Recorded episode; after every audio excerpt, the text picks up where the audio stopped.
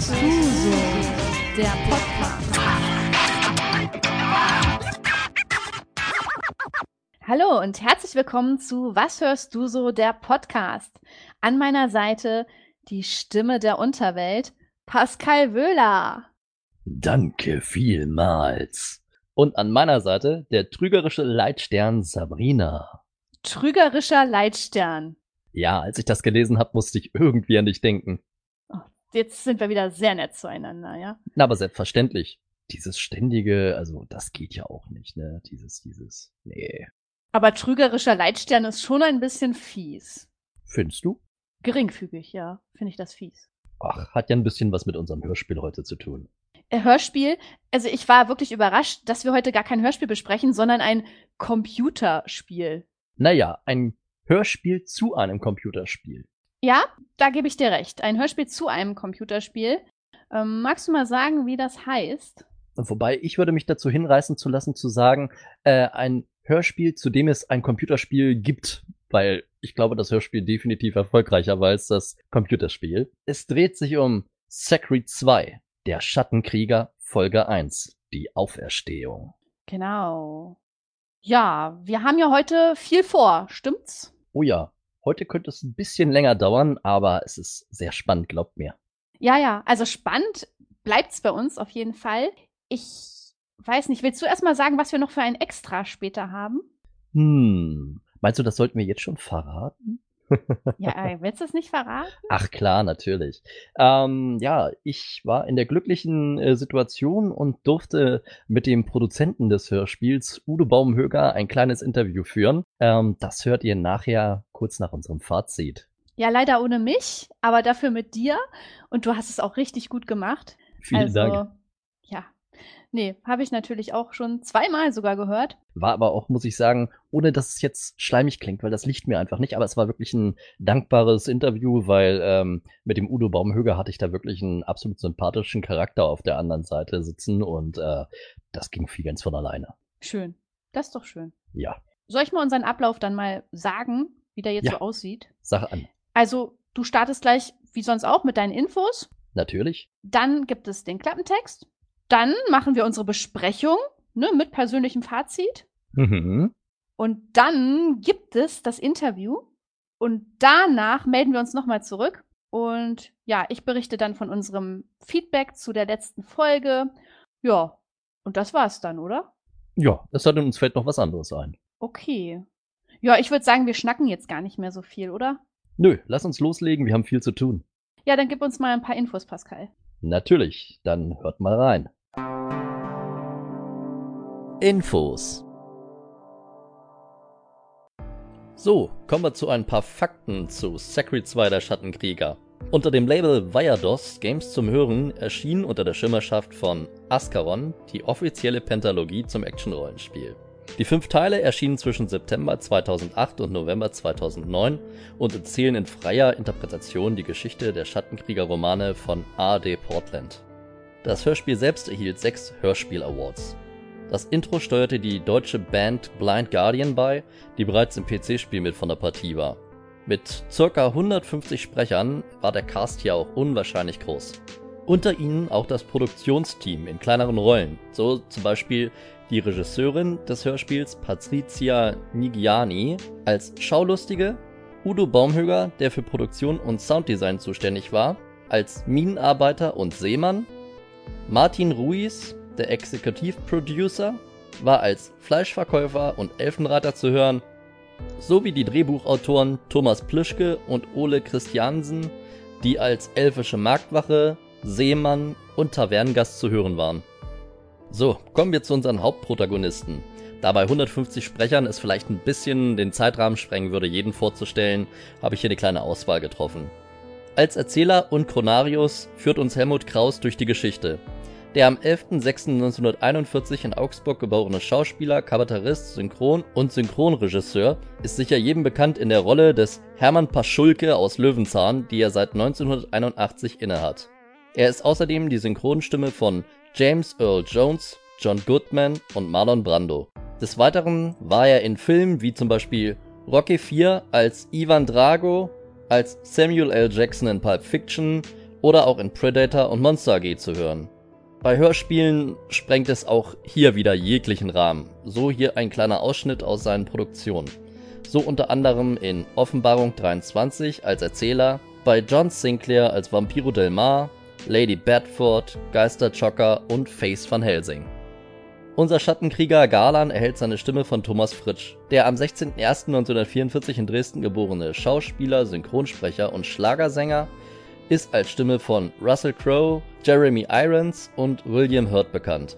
Des Weiteren sprach er unter anderem den Diego in Ice Age, den Löwen Scar in König der Löwen und Aslan in Narnia. In Serien lieh er seine charismatische Stimme zum Beispiel Mr. Sheffield in Die Nanny, William Adama in Battlestar Galactica und dem Goliath in Gargoyles. In Hörspielen war er zu hören unter anderem in TKKG, Larry Brand, Die 3 und von Folge 104 bis 186 als Erzähler der drei Fragezeichen. 2002 erhielt er den Deutschen Preis für Synchron für herausragende männliche Synchronarbeit in Second Chance Alles wird gut. Unsere Halbelfe Leandra wird gesprochen von Annabel Krieg. Krieg wurde am 19.12.1979 in Hessen geboren und lebt aktuell in Templin. Die ausgebildete Schauspielerin arbeitete freiberuflich am Theater und in Filmen. Zudem ist sie Synchron, Hörbuch, Hörspiel und Dokumentar sowie Offsprecherin. Zu hören war sie unter anderem in Supernatural, True Bloods und Löwenzähnchen. Hörspiele, in denen sie mitsprach, waren unter anderem Die drei Fragezeichen, Die Kathi Brie in Drist, Fünf Freunde, TKKG, Kane, Dorian Hunter und Das schwarze Auge. Aktuell arbeitet sie übrigens als Trainerin für Pferde und ihre Menschen. So, kommen wir zu unserem Pummelchen Loy, gesprochen von Marco Sand, der 1973 das Licht der Welt erblickte. Er ist Synchron, Doku, Hörspiel und Offsprecher. Filme und Serien, in denen er zu hören war, waren unter anderem Kampf der Titanen, Der Informant und Fringe, Navy CIS, Cold Case und Walker Texas Ranger. In Hörspielen hörte man ihn unter anderem in Dorian Hunter, TKKG, Deep Sea Akten, Face van Helsing, Sieben Siegel und Drei Fragezeichen. Kommen wir zu unseren elfischen Bösewichten. Dem Großinquisitor lieh Michael Pan seine Stimme. Dieser wurde am 18.10.1952 in Madrid geboren. Witzigerweise lautet der Name von Michael Pans Vater tatsächlich Peter. Doch eigentlich ist er als Michael Nathan in Madrid geboren und ja, ihr ahnt es wahrscheinlich schon, der Vater von David Nathan, bekannt als deutsche Stimme von Johnny Depp. Aber hier geht es um den Vater. Dieser ist als Schauspieler, Hörspiel und Synchronsprecher aktiv und ist die Synchronstimme von Martin Shore, Christian Clavier und Brand Spinner, zum Beispiel als Lieutenant Commander Data. Des Weiteren lieh er seine Stimme zum Beispiel der Zeichentrickfigur Yago aus Walt Disneys Aladdin, den Erzähler in SpongeBob Schwammkopf und dem Anwalt Saul Goodman in Breaking Bad. Hörspiele, in denen er mitwirkte, waren unter anderem Gespensterkrimi, End of Time, viele Teile von Star Wars, Offenbarung 23, Jan Tenner und viele mehr. Den Freiherrn Karat sprach Karl-Heinz Tafel. Dieser wurde am 15.07.1948 in Bonn geboren und verstarb am 18.04.2012. Er war Schauspieler, Hörspiel und Synchronsprecher. Hörspiele, in denen er mitwirkte, waren unter anderem Star Wars, Die dunkle Seite der Macht, Dorian Hunter, Geisterschocker und er ist vor allem bekannt als Sir James Powell aus John Sinclair und John Sinclair Classics. In weiteren Rollen waren zu hören unter anderem Kurt Glockzien als Van Waals, Michael Krüger als Joost, Gregor Höppner als Joachim, Raimund Krone als Goth, Hans-Gerd Kilbinger als Minwa, Simon T. Roden als Limal, Sandra Schwittau als Comtesse Maya, Jürgen Holdorf als Assur, Dominik Freiberg als Suma, Reinhard Schulert Rademacher als Captain Hova, Peter Spielis vom Projekt Pitchfork als Fowley und die Brigantenhorde wurde gesprochen von Blind Guardian. Ja, danke für die Infos. Gerne, gerne. Jetzt kommt der Klappentext. Viel Spaß. Klappentext. Vor langer Zeit gab der Krieger Galan sein Leben im Kampf für die Freiheit aller Völker Ankarias. Doch das Schicksal hat anderes vor, als ihn in Frieden ruhen zu lassen. Der Großinquisitor des finsteren Kults, der Chaosgöttin Kehr, reist Galan aus dem Jenseits zurück in die Welt der Lebenden und verwandelt ihn in einen Schattenkrieger. Eine gefährliche, unberechenbare Kreatur, in deren Herzen unbändiger Hass brennt. Als Werkzeug wider Willen soll der Wiedererweckte eine riskante Reise in eine entlegene Wüstenregion unternehmen, wo tief im Inneren eines Berges ein Geheimnis schlummert, das die Macht in sich birgt, ganz Ankaria zu vernichten. Wird Galan sich aus der Knechtschaft des Großinquisitors befreien können? Was empfindet er wirklich für die Halbelfe Leandra, die ihn auf seiner Reise begleiten soll? Kann er dem windigen Hochstapler Loy vertrauen, der sich ihm ungefragt anschließt? Und wird er verhindern, dass die heimtückischen Intrigen der Elfen die Welt in den Untergang stürzen?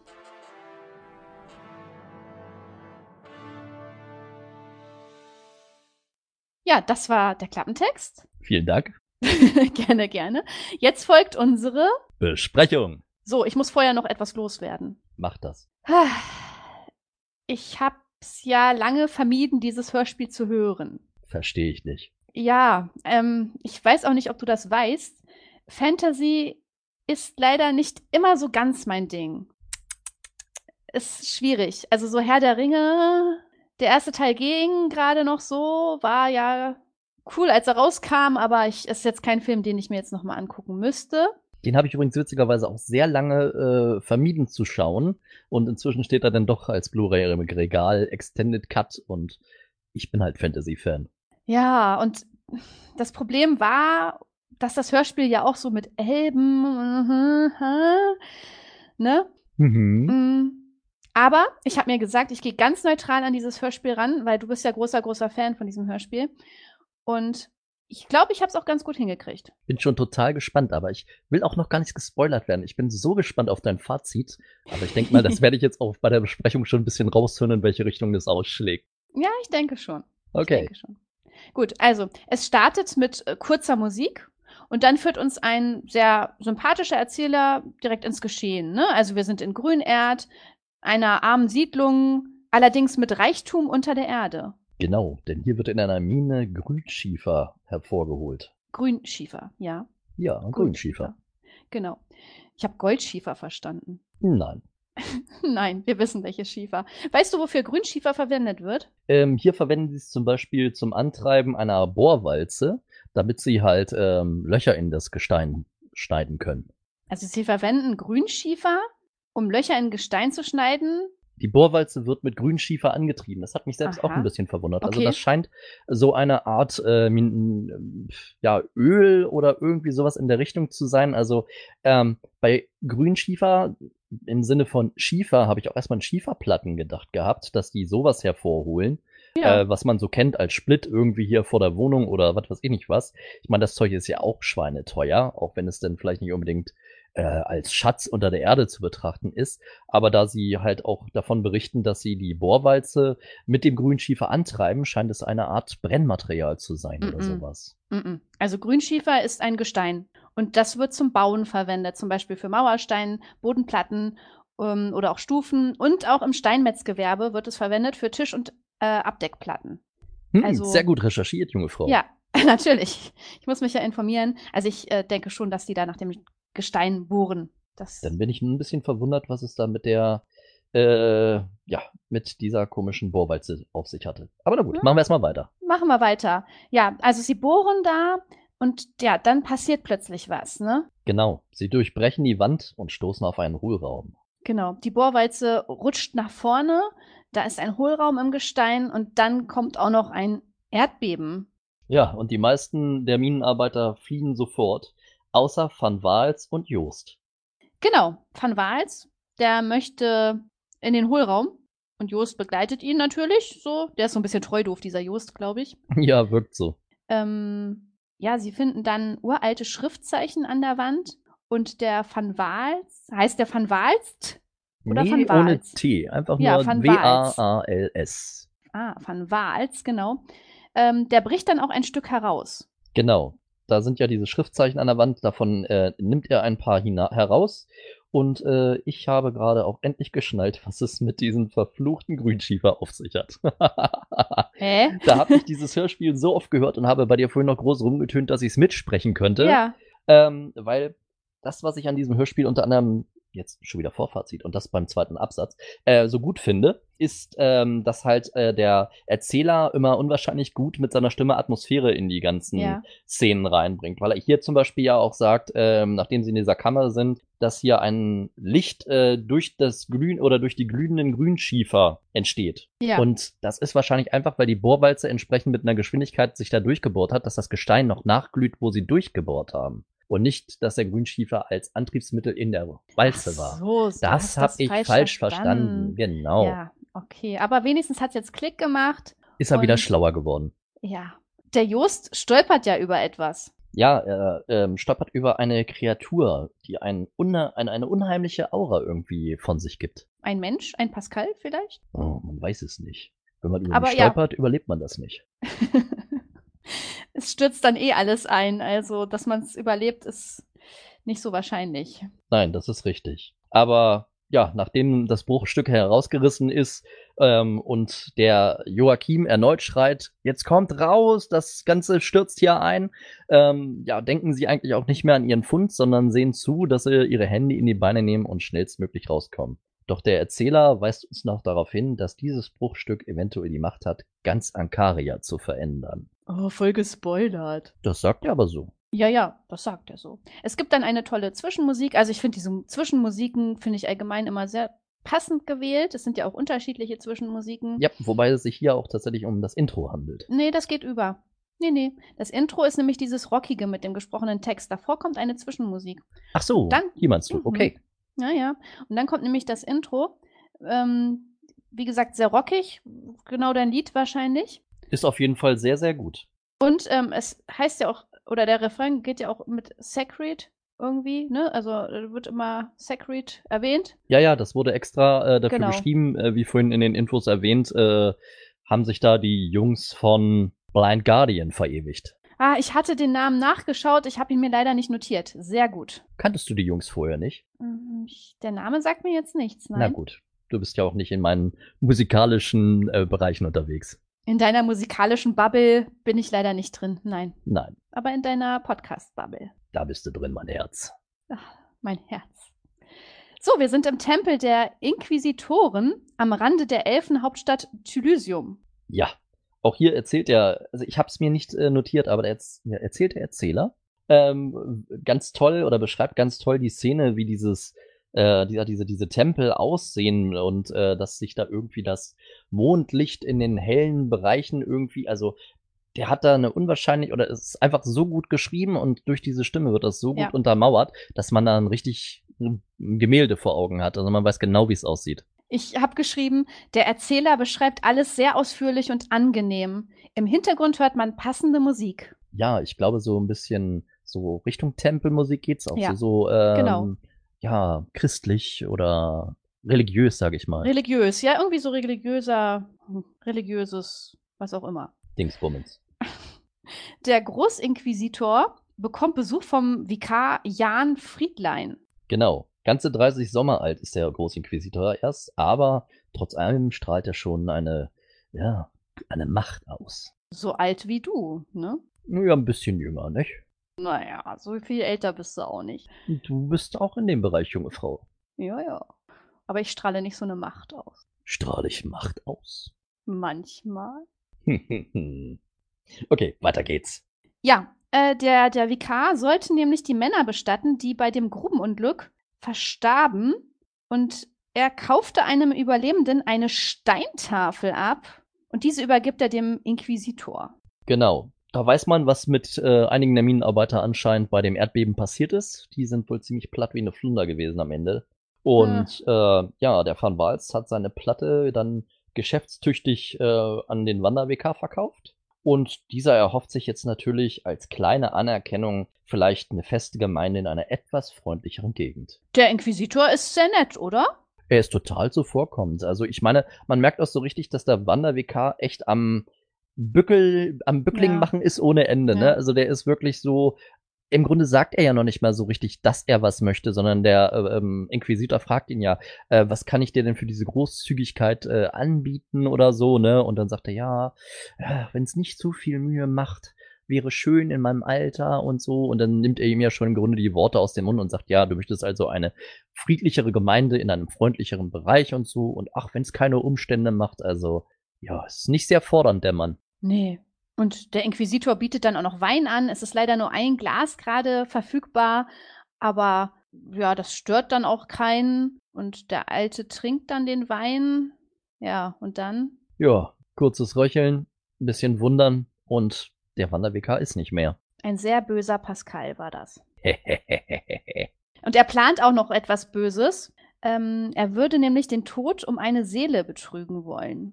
Genau. Er ist ja denn, äh, oder es wird uns erzählt, dass er denn, nachdem er den Wandervikar da mal eben umgebracht hat und natürlich auch noch äh, seinen Adepten Limal, der den Wein gereicht hat, noch ein bisschen droht, so von wegen, überleg dir, ob du von mir mal was forderst, sonst geht's dir genauso. Ähm, begibt er sich in die Katakomben zu der Bibliothek ähm, und hat im Grunde schon auf dem Weg den Wandervikar wieder vergessen und will nun den Tod um eine Seele berauben. Das traut sich nicht jeder, oder? Ist mal ein Vorhaben. Du würdest das machen? Kommt auf meine To-Do-List. Gut. Nächste Szene. Man hört dann Gekämpfe und wie jemand, ich glaube, nee, das ist der Großinquisitor, etwas heraufbeschwört während diesem Kampf. Ja, was passiert?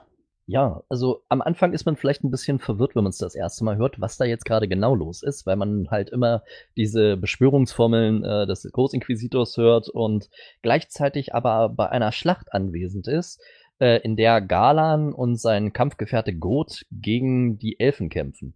Na, du steckst aber voll drin in der Story, ne? Absolut. Ich sag ja, fast kann ich sie mitsprechen. Naja, die beiden müssen sich auf jeden Fall äh, fleißig ihre Haut erwehren und äh, die Elfen sind auch äh, mit Brandbomben dabei, äh, ihnen den Garaus zu machen. Also entschließen sie sich für einen Rückzug, doch einer der elfischen Reiter tötet Galan. Ja, eigentlich ist Galan tot, aber er wacht da plötzlich wieder auf. So sieht es aus. Also er wollte auch nicht, man hört das so die ganze Zeit während der Beschwörung, man merkt so richtig, dass es gegen seinen Willen geschieht. Hm. Weil er sagt, ich bin ehrenhaft im Kampf gefallen, ich bin ein Krieger und ich möchte im Jenseits an Kuhans Tafel sitzen. Genau. Erinnert so ein bisschen an die Mythen und Legenden so aus dem Norden. Ja. Und äh, ja, was ist jetzt genau mit Galan passiert? Er wird wiedererweckt vom Inquisitor ähm, und zwar als ein Schattenkrieger, der ihm dienen soll. Genau. Das sind normalerweise untote Elitekämpfer. Ähm, allerdings, die, ja. Ja, genau, die als äh, Sklaven auf, den, auf der Seite der Elfen gekämpft haben. Genau. Ähm, auch noch ganz interessant, wie so diese Szene beschrieben wird. Also das Ganze äh, ist auf einem Totenacker vor der Hauptstadt Elysium. Und äh, der Mond scheint selbstverständlich, wahrscheinlich Vollmond. Und äh, Galan erwacht und guckt so an seinem nackten Körper runter, überall Narben und kunstvolle Tätowierungen, mhm. die übrigens äh, im Verlaufe der Story auch noch ein wichtiges Indiz sind. Deswegen weise ich kurz auf diese Tätowierung hin. Mhm. Ähm, ja, aber Galan war ja kein Elitekämpfer und hat nie für die Elfen gekämpft. Ja. So dass sich der Großinquisitor für ihn entschieden hat, da die meisten Wiedererweckten ihren Meister sofort zerrissen haben. Ja, genau. Und ja, sein Meister, der Großinquisitor, hat ihn auch wirklich in der Hand, ne? Ja, also vor allem hier ist er auch wieder sowas von freundlich, der Großinquisitor, und spricht ihn immer an mit mein Freund. Mm. Und Galan sagt, äh, packt ihn dann irgendwann ein bisschen abrupt am Kragen und sagt, ich bin nicht dein Freund. Und gibt ihm erstmal einen ordentlichen Hieb in die Magengegend. Doch Galan ist da so ein bisschen gebunden an den Großinquisitor. Ja, der hat nämlich das Buch mit der letzten Abschrift des Zaubers, mit dem er den Schattenkrieger beschworen hat, verbrannt. Und ja, es existiert jetzt quasi nur noch in seinem Kopf. Ja, und nur er kann ihm dann die, äh, die ewige Ruhe zurückgeben. Genau, denn Garland wurde mit T-Energie wieder zum Leben erweckt. Und sollte er sich jetzt zum Beispiel das Leben nehmen, dann würde er, ähm, ja, da würde seine Seele ewiger Pein im T-Strom ausgesetzt. Das klingt jetzt nicht so schön. Nicht zwangsweise. Nein. Welchen Auftrag hat denn der Großinquisitor für Galan? Ja, äh, er soll nach Grünerd, also an diesen Schauplatz vom Staat gehen mhm. und äh, soll da eine Kopie oder eine Abschrift anfertigen von den Symbolen und Zeichen an der Wand in der Mine Und ja, warum macht er es nicht selber? Ja, warum macht das nicht selber, ne? Also er hat da ein bisschen Schiss vor, vor den anderen Leuten. Sehr gut. Ne? Also ja, es ist tatsächlich so, dass Inquisitoren und der Adel der Elfen äh, sich nicht wirklich grün sind und kurz vor einem Krieg stehen und eigentlich nur noch darauf warten, dass das Richtige passiert oder das Richtige äh, angeboten wird, damit es endlich losgehen kann. Und dementsprechend kann er natürlich nicht selbst losgehen und auch seinen Brüdern, den anderen Inquisitoren, traut er nicht so ganz über den Weg. Genau, deckt sich mit meiner Aussage, dass er einfach Schiss hat vor den anderen Ja. Leuten. Natürlich, natürlich. Bisschen einfacher erklärt. Entschuldige, dass ich da so ausgeholt habe, aber ich dachte, es wäre vielleicht wichtig. Ja, sehr schön. Aber er kriegt ja noch ein bisschen was in die Hand vom guten Großinquisitor. Kein Schwert jedenfalls. Kein Schwert. Dafür ein bisschen Kleidung, so nackt ist vielleicht auch ein bisschen küllerig. Ein Dolch, Ja. Karten und Gold. Geld. Besonders schön finde ich übrigens, dass er dann äh, sagt, ein Dolch, das ist nicht besser als ein groß besserer Zahnstocher oder irgendwie so in der Richtung. Mhm. Und warum kriege ich kein Schwert? Und der Großinquisitor ihnen halt dann klar macht, dass ein Mensch, der mit einem Schwert durch die Stadt geht, äh, mehr auffällt als ein Kalb mit zwei Köpfen. Hat er ja vielleicht auch recht, ne? Ja. Ja. Und Galan ahnt ja so ein bisschen, äh, dass der Großinquisitor irgendwas mit ihm vorhat. Er sagt ja dann noch so, naja, es mag sein, dass ich verdammt bin, aber vielleicht werde ich gerade durch das, was ich für dich tun soll, zum Verdammten, ne? Hm. Und da bemerkt der Großinquisitor, dass er halt nicht nur stark, sondern wahrscheinlich auch noch recht intelligent ist, der gute Galan. Hm. Und ähm, ja, er lässt ja dann am Ende auch so ein bisschen durchblicken, äh, dass König Meliantior, der König der Elfen, wohl schon so ein bisschen in die Jahre gekommen ist und die Großinquisitoren nichts dagegen hätten, vor allem in Person des Großinquisitors, der hier anwesend ist, ihm so ein bisschen den Platz streitig zu machen. Hm. Und so schritt Galan hinaus in die Nacht. Als Werkzeug eines Herren und Meisters, der womöglich beunruhigt gewesen wäre, hätte er gewusst, dass sein unheiliges Ritual nicht unbeobachtet geblieben war. Ja, Szenenwechsel. Zwischenmusik, genau, und Szenenwechsel. Wir sind im Elfenpalast des Freiherrn Karat. Karat? Wie, wie spricht man den aus? Ja, Freiherr Karat. Karat. Sinan, ein alter Friedhofswärter, berichtet, dass der Großinquisitor auf dem Friedhofsacker einen Dämon beschworen hätte. Aber das spiegelt nicht ganz seine erste Aussage wider. So fragt der Freiherr nochmal genauer nach. Ein Dämon? Eben war es doch noch ein Mensch. Ja, ja. Ja, aber auch er macht fleißig den Bückling, der gute Friedhofswärter, und sagt, nein, natürlich, ihr habt recht, es ist ein Mensch gewesen und äh, ja. Dann ist da noch Comtesse Maya anwesend. Die äußert sich dann ziemlich abfällig über das andere Volk, ne? Ja. Während Galan eben noch äh, den Großinquisitor als Äffling betitelte, Mhm. äh, nein, Quatsch, Quatsch, entschuldige, das ist totaler Schwachsinn, Ach so. ähm, sondern als Elbling Mhm. betitelte, ist es jetzt andersrum, die Menschen, das sind Äfflinge. Ah, ah, ja. Wo das herkommt, können wir uns denken. Äh, außerdem interessiert sich die Maya für die Pläne des Großinquisitors und sie möchte dann den Speichelleckern endlich den Kampf ansagen. Ja, die Frau ist Feuer und Flamme und möchte endlich, dass Blut vergossen wird. Aber Karat sagt weise Worte.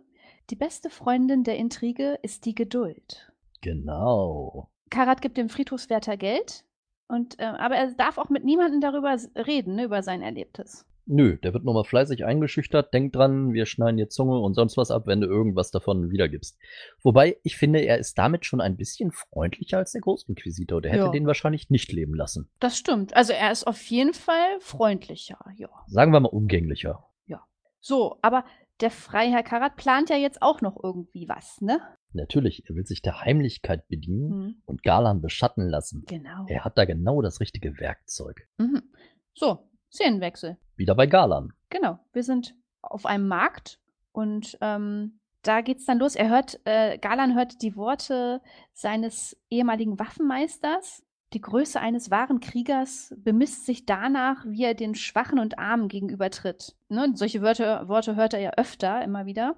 Und er sieht nämlich die, eine alte, in Lumpen gehüllte Frau und dann gibt er etwas Geld. Genau. Und die beiden kommen dann halt auch in ein Gespräch, ähm, worauf er dann so abfällig sagt, naja, gute Frau, behalt das Geld ruhig. Das Gesicht auf der Münze gefällt mir eh nicht. Hoho, das darf man Und- nicht sagen. Hoho. Nein, da weist sie ihn dann noch ganz deutlich darauf hin, auf die Beleidigung des elfischen Königs, also anscheinend ist das Abbild Meleanthiors da auf der Münze, äh, steht die Todesstrafe.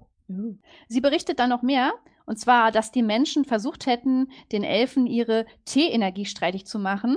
Und ja, nun müssen die Menschen unter den Elfen knechten. Genau. Und dass die Menschen halt zusammen mit den äh, dämonischen Tempelwächtern diesen Krieg begonnen hätten. Und Galan sagt noch, naja, dämonisch waren sie nicht. Es waren halb halbe Maschinen, aber einer davon war sein Freund. Mhm. Dann geht er weiter, richtig? Richtig, denn ihm fängt der Magen an zu knurren. Und da habe ich an dich gedacht, weil er, er riecht ja etwas. Ja, Fleischspieße. Hm. Tja, manchmal denke ich auch an dich. Das ist aber nett. Mhm. Immer nur bei Fleisch, ja? Mhm. Wenn es Fleischspieße gibt, natürlich. Oder Met. Ja, Met ist ja kein Fleisch. Ja. Eben, Der Fleischverkäufer, der berichtet von Hocks Taverne. genau. Weil er sagt, Mensch, du scheinst ja für einen Menschen finanziell ganz gut ausgestattet zu sein. Wenn du noch irgendwas brauchst, also dann empfehle ich dir Hocks Taverne für ein Spiel oder eine gute Klinge. Und das fehlt ihm ja noch. Aber Galan möchte jetzt erstmal essen. Und was macht man, wenn man essen möchte? Man setzt sich halt auf zwei Stufen vielleicht. Aber keine gute Idee gewesen, denn er hat sich gerade für sein Mahl die marmornen Stufen des Magistratsgebäudes ausgesucht und sofort kommen einige Wachen an und Mhm. äh, ja, freundlich sind sie vielleicht nicht unbedingt zu ihm, aber verdammt bestimmt, dass er doch seinen Kadaver da wegzubewegen hat. ja, er soll lieber in der Gosse essen. Ähm, ja, Galan verspürt dann das erste Mal diese Wut in sich, ne? Genau. Aber dann hört er die Worte seines Waffenmeisters. Weißt du, welche Worte der Waffenmeister diesmal gesagt hat? Ähm, bin mir nicht ganz sicher. Also Minwa sagt hier, glaube ich, etwas von ähm, Bambus, der sich im, Wand, äh, im Wind biegt, Mhm. aber der, der sich verbiegt, der bricht halt nicht. Der weise Krieger ist wie ein Schilfrohr im Sturm. Er biegt sich, anstatt zu brechen. Der Genau. Sturm geht vorüber, das Schilfrohr bleibt. Habe ich doch gesagt. Ja, hast, es war jetzt so andersrum mal, ne? Ich habe es ein bisschen ausführlicher gesagt. Braves Mädchen. So, ähm, Galan kann deswegen auch seine Wut halt runterschlucken und entschuldigt sich und wandert dann halt weiter. Aber plötzlich wird er von einer Frau bestohlen. Ja, er ist noch so ganz in Gedanken und überlegt, ob diese Wut irgendwas mit dem Zauber zu tun hat oder wo sie bloß herkommt und verspürt dann einen Ruck und dann, als hätte man eine Last von ihm genommen. Mhm. Und das nicht im übertragenen Sinne. das Portemonnaie. Das ja, Geld. der Sack mit den Goldmünzen Ja, ja. ist weg. das Geld. Aber er kann die Frau stellen und ja, er sieht gleich, sie ist eine Mischung zwischen Mensch und Elf. Tja, und wie bekommt er sein Geld zurück? Ja, er durchschneidet ihr Kleid, das anscheinend zwei Schichten hatte, und da fällt nicht nur sein Geld zu Boden. Ja, da weiß man, sie ist eine Diebin, aber sie schreit, ne? Und natürlich äh, bleibt das Schreien nicht unbemerkt. Die Marktwache kommt und will dann gleich beide verhaften, ne? Ja, genau. Ähm, vor allem, man hört auch gleich so die umherstehenden Leute, die dann sagen, oh Gott, er will dem Mädchen was tun, jetzt zieht er auch noch äh, das Messer, ne? Und Mhm. sie ist ja der Meinung, damit kommt sie ihm davon. Ja. Naja, aber Galan greift dann erstmal an, weiß dann auch erstmal keine andere Lösung. Aber dann teilt sich ja plötzlich irgendwie die Menge und schwer bewaffnete Reiter kommen. Richtig. Und da bleibt ihm nur noch eine Chance, irgendwie zu entkommen. Er nutzt seine Verbündete. Die wäre? Äh, die Gier. Richtig. Die Münzen, die er gerade wieder zurückbekommen hat, zumindest einen großen Teil davon, schmeißt er in die Luft, um die Menschen rundrum alle nach dem Geld schnappen zu lassen und so in dem Trubel zu entkommen. Das Mädchen muss er ja mitnehmen. Ja, muss. Irgendwo schon. Also sie bittet ihn ja darum und er sagt, hättest du dir ja überlegen sollen, bevor du mich bestiehlst. Ne? Also Ja. warum soll ich dich denn hier jetzt mitnehmen? Und sie sagt, Mensch, du kennst dich ja doch überhaupt nicht aus. Wo willst du überhaupt hin? Ja. Vielleicht sollte ich dich da mal hinführen. Und so lässt er sich darauf ein und lässt sich von ihr begleiten. Und plötzlich bleibt die Zeit kurz für einen Augenblick stehen. Ja, die Elfenreiter schießen mit magischen Pfeilen auf ihn und plötzlich wird alles Slow Motion und äh, er sieht sogar das Pulsieren in den Pfeilen, die an ihm vorbeifliegen und ja, er kann diesen natürlich in der Geschwindigkeit ganz locker ausweichen. Das fand ich auch sehr cool beschrieben. Also das konnte ich mir sehr gut vorstellen. Ja, auf jeden Fall. Und dann plötzlich läuft die Zeit wieder normal ab. Also es war so eine kurze Sequenz, wo er den Pfeilen ausweichen musste und dann ist aber wieder alles normal. Gut, wir sind in Grünerd. Also ich bin in Grünerd. Ich weiß nicht, wo du bist. Äh, fast, fast, fast genauso weit. Also nachdem sie den beiden Pfeilen entkommen sind, ähm, bewegen sie sich in Richtung Hawks Taverne und äh, er spricht auch das Mädchen nach wie vor mit Jungfer an. Das zweite Mal allerdings mehr, um sie zu ärgern, weil sie das ein wenig oldschool findet. Und ähm, fragt dann nach ihrem Namen und sie stellt sich dann endlich als Leandra vor. Ja, Nebeninformationen. Ja. Wir müssen ja wenigstens den Namen wissen. Ja, okay. Aber jetzt sind wir in Grünerd.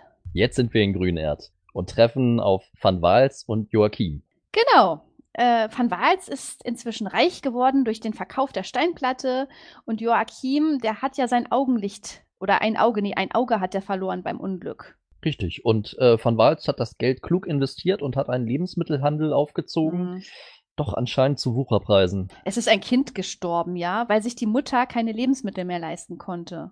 Ja, und Van Waals besitzt tatsächlich noch die Dreistigkeit, Joachim ins Gesicht zu sagen, ach, aber die Witwe Bartholomä ist doch ein schönes Kind. Wenn sie ein neues will, dann mache ich ihr halt eins. Also das ist schon eklig. Ja, aber nicht mit Joachim. Nee, der greift ihn dann nämlich an und ähm, droht ihm dann auch und also er sagt schon, Van, Van Waals sollte ganz schnell verschwinden. Ja, und ja, der Erzähler berichtet uns, dass Van Waals jemand ist, der solche Schläge nicht gut wegsteckt.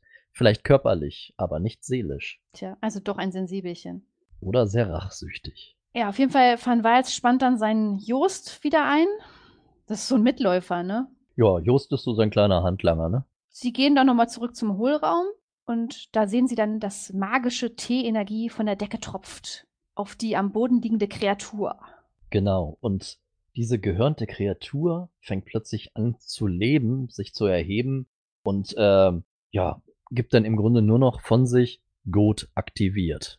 Okay, und dann wussten die beiden, sie haben einen Gott erweckt. Ja, hatte sich der gute Van Waals vielleicht ein bisschen verhört, aber er sagt dann, auf jeden Fall wird jetzt nichts mehr sein wie zuvor. Und damit sollte er wohl recht haben. Ja, das kann man so bestätigen, ne? Gut, wir sind am Hafen von Thylysium.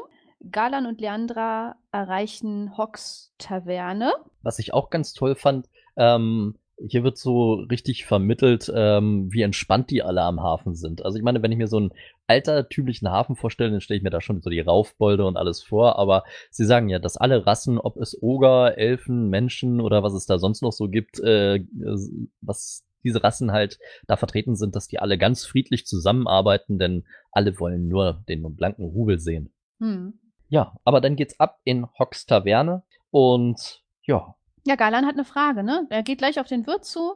Der wird auch sehr cool beschrieben, dieser Wirt. Es passt einfach. Und Galan fragt ihn, wie er am schnellsten aus der Stadt herauskommt. Hast du eigentlich bei der Beschreibung von Hock irgendwie, also als ich das gelesen oder als ich das gehört habe und niedergeschrieben habe mit der Beschreibung von Hocks, da musste ich an dich denken. An mich? Ja, Warum denn das? ist dir nichts aufgefallen? Nee, weiß ich jetzt nicht. Okay. Wie du schon sagst, äh, Hock wird ja sehr cool beschrieben, mit Rauschebart, Augenklappe und einer schiefen Nase. Ach so. Nee, das habe ich auch gar nicht so. Stimmt, das habe ich überhört. Also den Rausch. Ich habe mir also einen Piraten vorgestellt, also so wegen ich mir auch, aber als ich das Ja, mit der schiefen Nase ja. gelesen habe, musste ich dann doch schmunzeln. Wie cool. Ja, Na gut, weiter geht's. Sehr gut. Also, Galan möchte schon wieder weg. Ja, und äh, er fragt den Wirt, aber da mischt sich schon ein Mann namens Loy ein. Der bietet nämlich seine Hilfe an, aber der Wirt unterbricht ihn sofort. Ja, Loy ist ein Taugenichts und er weiß gar nicht, warum er ihn überhaupt noch anschreiben lässt. Ich finde, Loy wird auch so cool beschrieben. Ich weiß nicht, ob das da schon passiert. Also, er hätte zu viel ungesunde Sachen gegessen oder so. Also, man weiß halt, er ist fettleibig und. Ja, so richtig kleiner, aufgedunsener, dicker. Ja. Oh, ich stelle mir den auch total ungepflegt vor irgendwie. Ja. Also von den Beschreibungen her. Also, die Beschreibungen sind echt gut. Na, aber plötzlich kommt die Hafenwache und der Wirt ist aber sehr nett. Ja, eine Razzia, schreit einer und äh, versteckt, der gute Wirt versteckt dann die beiden ganz schnell im Lagerraum in leeren Fischfässern. Hm, das riecht bestimmt gut. Das glaube ich aber auch. Ja, das klappt auch ganz gut mit dem Verstecken. Bloß als die Hafenwache dann im Raum ist, kommt wieder diese Wut in Galan hoch, ne? Aber er kann das wieder ganz gut unterdrücken. Dank einer weiteren Lehre von Minwa. Die ich mir nicht notiert habe. Ich mir auch nicht, weiter geht's. Loy kommt dann und äh, befreit die beiden aus den Fässern und bietet wiederholt seine Hilfe an. Ja, aber Galan möchte davon wenig wissen. Wobei dann bei mir als nächstes kommt, dass er den beiden den Kapitän Hover vorstellt. Ja, das stimmt. Also Galan ist da erst so ein bisschen ablehnend, aber trotz allem geht er dann mit ihm mit, weil Lloyd tatsächlich eine Möglichkeit gefunden hat für die Überfahrt für Galan und vielleicht Ja. auch Leandra. Beide dürfen mit aufs Schiff. Die Kleine darf dann Gemüse schnippeln, ne? Frauen an Herd, wie bei den fünf Freunden. Ja, herrlich. Also hier gab's auch so an einem äh, Hafen so ein paar Szenen, was ich ganz schön fand. Also zum Beispiel, äh, dass Leandra denn so sagte äh, oder sagte, ähm, ja, wenn die Hafenwache kommt und nach ihnen sucht, würden sie nach einer wunderhübschen jungen Elfe suchen, in der äh, Gewalt eines ungeschle wie war das? ungeschlachteten Ogers, Ogers. oder irgendwie, Ja. also Ja, ja, sehr schöne. Beschreibung für den armen Galan. Ja. Und äh, beste Spruch, also das ist so ein, so ein, so ein typischer Stallone oder ein typischer Chuck Norris-Spruch, fand ich. Äh, als dann äh, der Kapitän Hover ihn fragt, kannst du eigentlich mit dem Schwert umgehen? Sagt Galan so ganz cool, naja, wenn ihr mir eins gebt, werde ich schon wissen, welches die gefährliche Seite ist. Sehr gut, ja, genau. Dass du das auch so merken kannst, diese Sprüche. Ich fand den so gut, den musste ich mir merken. Falls du mal ein Schwert in die Hand kriegst. Ja. Genau, damit ich nicht aus Versehen Gemüse schnibbeln muss. Ja, Loy möchte auch gerne mit den beiden mit, aber Galan möchte das auf keinen Fall. Aber da wusste ich schon, ich wusste es einfach, dass der sich aufs Schiff schleicht. Ja, ja, war schon ein bisschen hervorzusehen oder vorauszusehen. Ja, das wusste ich. Ich wusste das.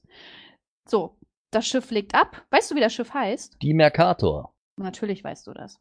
Ja, dann passiert da erstmal nichts. Dann sind wir nämlich beim Freiherrn. Was? Ja. Also dann hast du da irgendwas übersprungen. Was denn? Nee, das Schiff legt ab und dann sind wir beim Freiherrn. Also ich habe hier stehen, äh, dass die Mercator halt dann ablegt und das sehr eilig, sehr schnell.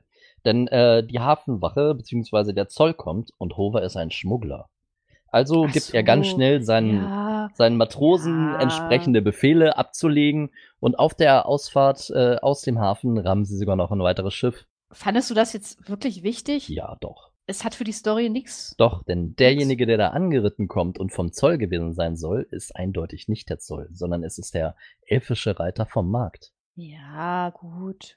Okay. Wir sind jetzt aber beim Freiherrn. Ja, Und wir wissen, dass er Galan beschatten lässt. ja. Und außerdem hätte Galan einen Spion an der Seite, sagt der Freiherr. Und da habe ich mich gefragt, ist das die Leandra? Hm, wird im ersten Teil nicht aufgeklärt. Aber es ist ja sonst keiner. Also, Man weiß es nicht. Es könnte auch Loy sein. Ja. Es könnte auch vielleicht jemand sein, den man noch gar nicht so im Hinterkopf hat. na gut. Aber ich hatte jetzt so gedacht, dass es, das muss ja dann die Leandra sein, weil die jetzt die ganze Zeit schon an seiner Seite ist. So, wir sind zurück auf dem Schiff. Genau. Also ich bin auf dem Ja, ja, Schiff. doch, ich bin auch wieder auf der Mercator. Gut. Ich bin an Gut, Bord, gut. junge Frau. Sehr, sehr, sehr schön. Hast du das Schwert in der Hand? Selbstverständlich. Richtig rum. Ich will hoffen. Ich glaube, die Spitzenseite ist vorne. Galan berichtet Leandra von seinem Schicksal und äh, seinem Auftrag. Also er ist da wirklich sehr offen. Hat mich auch ein bisschen gewundert. Übrigens auch hier wieder eine tolle Szenenbeschreibung, wie man so das Rauschen der Wellen hört. Irgendwie, Ja. ich weiß nicht, durch die Sounds hatte ich schon das Gefühl, dass er äh, bei Nacht auf an Bord ist. Also ich weiß nicht. Irgendwie durch die Sounds hatte ich so gleich das Gefühl. Und kurz danach wird ja dann auch gesagt, dass der Mond am Himmel ist. Und oh Gott, das wurde auch wieder so toll irgendwie. Wie war das? Ähm, der Himmel sah aus wie ein samtenes Tuch voller Diamanten. Also Junge, Uh. Junge, Junge, Junge. Und das gefällt dir. Du bist ja ein bisschen romantisch Ja, sogar. ja, pst, nicht sagen. Nein, aber ich finde, es ist einfach wirklich richtig toll beschrieben. Also äh, normalerweise kannst du ja, oder es gibt meistens, oder ah, meistens ist vielleicht übertrieben, aber ähm, ein gutes Hörspiel kannst du eigentlich auch häufig dadurch ausmachen, dass der äh, Sprecher eigentlich überflüssig ist, weil das so gut inszeniert ist, ähm, dass es auch ohne Sprecher funktioniert. Aber hier hat der Sprecher irgendwie eine andere Funktion. Natürlich erzählt er auch, was los ist, aber er sorgt auch unwahrscheinlich für Atmosphäre. Ja, auf jeden Fall. Also ich kann auch sagen, das wollte ich eigentlich erst im Fazit sagen, aber die Szenen auf dem Schiff, es geht ja noch weiter auf dem Schiff, Mhm. Das hat mir alles am aller, allerbesten gefallen. Das ist so cool umgesetzt. Also man fühlt sich auch wie auf dem Schiff. Und natürlich trägt der Erzähler auch ganz viel dazu bei. Also, na, wobei alles, es ist so ein Zusammenspiel, ne? Von, von den Geräuschen und von den Erzählungen und von allem. Also sehr cool. Wirklich. Aber wie du schon sagtest, um mal wieder zurückzukommen auf die Geschehnisse an Bord, ähm, ja, Garland schüttet quasi Leandra sein Herz aus oder berichtet ihr halt von der Schlacht äh, in Stahlgrim, an der er eben teilgenommen und wo er gestorben ist. Und ähm, ja, der Auftrag und ja, dass seine Seele halt quasi mehr oder minder verloren ist. Und er wirkt hier jetzt auch ein bisschen, ja, verloren halt tatsächlich. Ja. Mir fällt gerade kein anderes Wort dafür ein. Aber Leandra sagt, sie glaubt, er wird vielleicht einfach noch gebraucht hier. Ja. Ich habe jetzt noch, dass Galan auch von dem Krieg zwischen den Menschen und Elfen berichtet und von Göttern und der großen Maschine, wo ich ja noch gar nicht weiß, was für eine große Maschine. Ja, genau, davon wird berichtet. Also wir erfahren, dass halt auf der einen Seite natürlich die Elfen standen, auf der anderen Seite die Menschen, sowie die Tempelwächter und Drachen. Und Mhm. ähm, ja, dass die Elfen von den Seraphinen, also von, weißt du, was ein Seraphin ist? Kannst du dich noch entsinnen? Hm? Hatten wir doch bei Benjamin, Mensch. Ach, Seraphin, das hab ich gegoogelt. Ja, das hab ich gegoogelt und ähm, das war äh, ein Diener Gottes. Ja, auf jeden Fall reden wir hier mal vom Engel, Halbengel, kann man sehen, wie man will. Also ich kenne Seraphin ja. auch als äh, Kind eines Engels mit einem Menschen. Ähm, auf jeden. Fall diese Seraphine äh, haben die Elfen den Umgang mit der T-Energie beigebracht und dadurch Mhm. hielten sich halt einige Engel, en, äh, Quatsch, einige Elfen endgültig für Götter, während andere Elfen die T-Energie ablehnten und auf Seiten der Menschen kämpften. Goth, der Kriegsfreund von äh, Galan, der halt auch ein Tempelwächter war, hat sogar an der großen Maschine gearbeitet, berichtet er.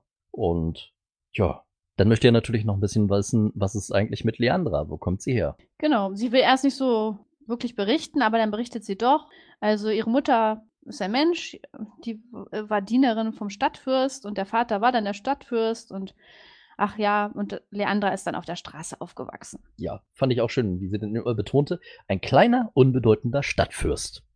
Und nachdem sie dann rausgeschmissen wurde mit ihrer Mutter, nachdem der man dann sehen konnte, dass sie halt ein Mischling ist, ja, kann sie halt anscheinend wegen, wegen ihres elfischen Blutes so gut stehlen. Genau, das, äh, also Galan ist ja da auch wirklich sehr nett. Er soll, sagt ihr ja, sie soll das Positive sehen, ne? Genau, sie soll das So, Gute aus mm. beiden nehmen und dann wird schon ein passabler Mensch aus ihr.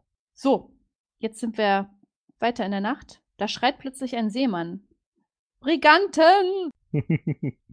genau. Es ist nebelig und plötzlich tauchen schwarze Segel am Horizont auf. Ein unverwechselbares Zeichen für Schrei's nochmal. Briganten! Jawoll. Galan bekommt endlich sein Schwert und Leandra bekommt einen Bogen. Und ja, wen entdecken sie in einer Kiste? Loi. Das wusste ich. Wobei ich hätte ihn nicht in einer Waffenkiste, sondern in einer Vorratskiste erwartet. Hat da nicht reingepasst in so eine Vorratskiste.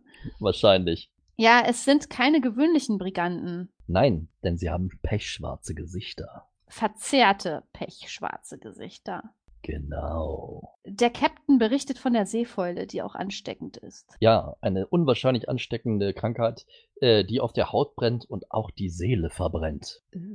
So, dann habe ich jetzt hier wieder einen Spruch von Galans Lehrmeister.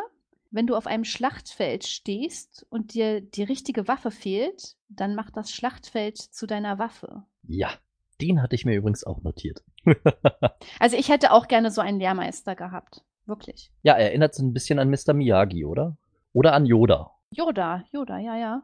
Wäre cool, wenn man so einen persönlichen Yoda hätte. Ja, in manchen Situationen vielleicht ganz vorteilhaft, aber auf dem Klo hätte ich dann doch gerne meine Ruhe. Wirklich. Ja, doch. Warum fragt denn Galan jetzt plötzlich nach Fässern mit Alkohol? Will er sich jetzt erstmal betrinken oder was will er? Ist doch ein guter Plan, wenn du sowieso bald drauf gehst, erstmal einen ordentlichen Humpen nehmen, nicht? Ja, das wäre so deine Methode, ja. Was? Bin ich Ja. vorhin festgestellt, dass ich ein Schlechter bin oder sowas? Nein. Galan hat einen Plan ersonnen, denn äh, die sollen ein paar Tower über die Quermasten schmeißen und mindestens fünf bis sechs Fässer Alkohol herschaffen. Hm.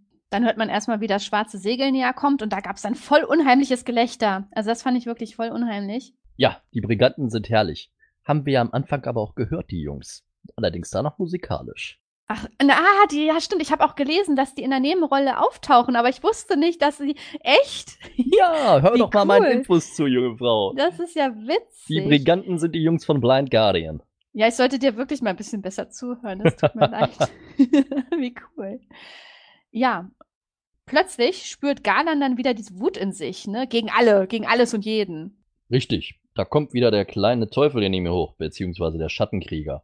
Ich meine, die Beziehungsweise ersten, ja, Der kleine Pascal. der, Pa- der kleine Pascal, er ist ganz groß. Also die ersten zwei Angreifer, die rüberschwingen auf das, auf die Mercator, erledigt ja noch Leandra mit ihrem Bogen. Doch den dritten hat sie übersehen. Aber hier greift der kleine dicke Leu schnell zu einem Dolch und äh, wirft das Ding direkt in den guten Knaben hinein. Doch ähm, da das nicht ausreicht und immer mehr von diesen Briganten rüberkommen, bricht dann tatsächlich der Schattenkrieger wieder hervor und ja, Galan lässt ihm dieses Mal mal ein bisschen freie Hand, so dass eine unsichtbare Energie die Briganten erfasst und ihre Knochen noch in der Luft zermalmt. Oh, das wollte ich doch sagen. Jetzt mache ich das mit meinen Worten, okay? Mach mal. Wellen einer unheimlichen Energie schießen aus Garlands Fingerspitzen direkt auf die Briganten. Das war's? So, und jetzt musst du, jetzt musst du das mit den Knochen und so sagen. Ach so, ja, natürlich, warte. Und zermalmten ihre Knochen noch in der Luft. Sehr gut. Gut. Ja, dann lassen sie die Alkoholfässer auf das Brigantenschiff fallen und dann schießen sie mit Feuerpfeilen. Also das war irgendwie klar, dass sie das abfackeln wollen. Mhm. Ja, die Briganten verbrennen dann. Genau, sie mussten halt nur warten, dass die Jungs sich mit den Enterhaken nah genug ranbringen, dass die Fässer rüber konnten.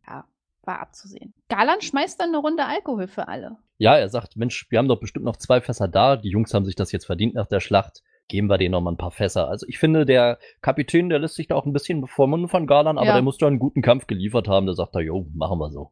Also das habe ich auch gedacht. Eigentlich dürfte sowas nur der Kapitän, ja, befehlen, also freigeben. Naja, er schlägt es ja vor und der Kapitän stimmt zu. Naja. So, und jetzt kommt der erste Hä-Moment für mich in diesem Hörspiel. Also ich fand bisher alles, äh, ich konnte wirklich gut folgen, dafür, dass ich mit Fantasy jetzt sonst nicht so viel am Hut habe. Aber jetzt finde ich, kommt so ein Sprung, wo wir entweder was dazwischen verpasst haben oder ich nicht so ganz verstehe. Nee, das muss ja dann danach sein. Ja, Soll ich das, ja, mach. Ja. Also jetzt plötzlich, also das ist wirklich, da- das ist, es endet dann mit diesem Alkohol für alle.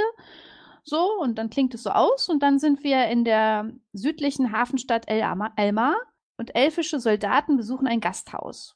Und sie fragen dann nach Galan und seinen Begleitern. Und die Wirtin führt die Soldaten dann zu deren Zimmer. So, und dann frage ich mich, das muss ja dann nach der Schifffahrt sein, dass sie da einquartiert waren. Richtig. Also es ist so, ähm, dass zwischendurch das auch erwähnt wurde, ähm, dass diese Mercator auf dem Weg nach El Alma- ist und ähm, auch der der der Freiherr Karat sagt halt äh, zu seinem äh, Handlanger Assur, also er befragt ihn ja, Mensch, ähm, hast du ihn gekriegt und ähm, As Assur sagt ja dann, er ist mir entkommen da auf dem Schiff und so.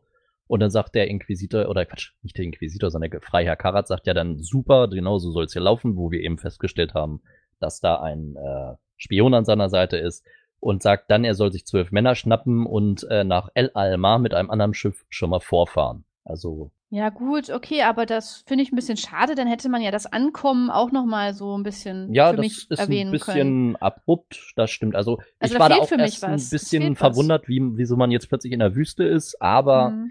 Ähm, da ja der Assur, die Wirtsfrau, dann fragt, ob sie einen tätowierten, kräftigen Mann, eine hübsche Mhm. Elfe und einen fetten Schwätzer gesehen hätte, äh, Ja, weiß man, welche drei Leute ähm, sie suchen und dass Ja. die anscheinend schon am Morgen an oder am Abend angekommen waren und morgens mit Pferden in die Wüste geritten sind. ja, da hat für mich einfach, weil bisher war die Story so fließend und da hat einfach was gefehlt. Dass sie vielleicht da zur Wirtin gehen und ein Zimmer nehmen. Also Ja, einfach so also kleinen. irgendwie Also, war nach dem ja, Track irgendwie. auf dem Schiff Feierabend quasi und ja, Dann wurde nur noch ein Epilog zum Anteasern für die zweite Folge gemacht. Ähm, ja. ja. Ja, oder genau, das wäre vielleicht noch für mich eine Lösung gewesen, dass es dann auf dem Schiff, dass es vorbei gewesen wäre, die Folge. Naja, man wollte halt schon so ein bisschen darauf hinweisen, weil ähm, sie, die, sie durchsuchen ja dann das Zimmer, diese äh, Wächter, Ritter, Spione, wie auch immer. Und ähm, ja, finden nichts groß vor, doch As äh, Assur weiß besser oder weiß es besser und ähm, ja, macht die Tür des Zimmers von den dreien äh, zu und auf der Rückseite steht dann ein Hinweis und das wird dann auch noch so cool erzählt irgendwie von, äh, die Wirtsfrau liest das denn danach Mhm. äh, der Leib eines titanenhaften Monsters, erschaffen von Kea, erschlagen von den Schöpfergöttern. Das sind nur zwei Worte, die ihr den kalten Schauder über den Rücken jagen. Altes Gebirge. Hast du sehr schön wiedergegeben. Sehr gut. Tja, und äh, wir sind am Ende. Ja, da endet das dann auch. Es gibt auch nicht noch mal ein Abspannlied oder so. Nein. Hätten man, hätte man noch mal so ein bisschen Rock Ja, so. können uns ja bei Udo beschweren. Ja, Udo, ich hätte mir noch ein Abschlusslied gewünscht. Ich hätte mir noch mindestens zehn weitere Folgen gewünscht, aber naja, kleine Kritiken. Also Eben. bei mir. gut. Kommen wir zum Fazit, ja? Mhm. Dann bin ich jetzt sowas von gespannt und lass dir wie immer den Vortritt. Okay. Ja, so viel habe ich gar nicht, ehrlich gesagt. Ich werde mich heute ein bisschen kurz und knapp fassen. Ähm, ja, ich bin wirklich sehr skeptisch an das Hörspiel rangegangen, wie schon gesagt. Fantasy ist nicht immer so meins. Und ich habe auch erstmal ein bisschen gebraucht, um in die Story reinzukommen. Also, Da habe ich erstmal ein bisschen gebraucht. Ich habe auch Angst gehabt, dass ich der Story nicht folgen kann oder dass mich halt nicht interessiert mit irgendwelchen Elfen, Elben, was auch immer. Mm, aber es hat mich dann wirklich immer mehr gefesselt. Das muss ich sagen. Und ich konnte der Story auch gut folgen. Der Erzähler war super gut. Also allgemein, die Sprecher waren alle gut. Also ich habe jetzt auch an keinem einzigen Sprecher irgendwas auszusetzen. Die Musik war immer so passend, wirklich. Mm, ja, ich habe da so vom Aufbau und allem gar nichts zu bemängeln. Mm, was mir noch besonders gefallen hat, also erstmal alles auf dem Schiff. Das war so für mich das Beste. Also das konnte ich mir auch am allerbesten vorstellen, wie die da alle auf dem Schiff waren. Und, und die Weisheiten fand ich auch immer großartig. Also, dass immer so Weisheiten von dem Lehrmeister eingeworfen wurden. Das hat einfach gepasst.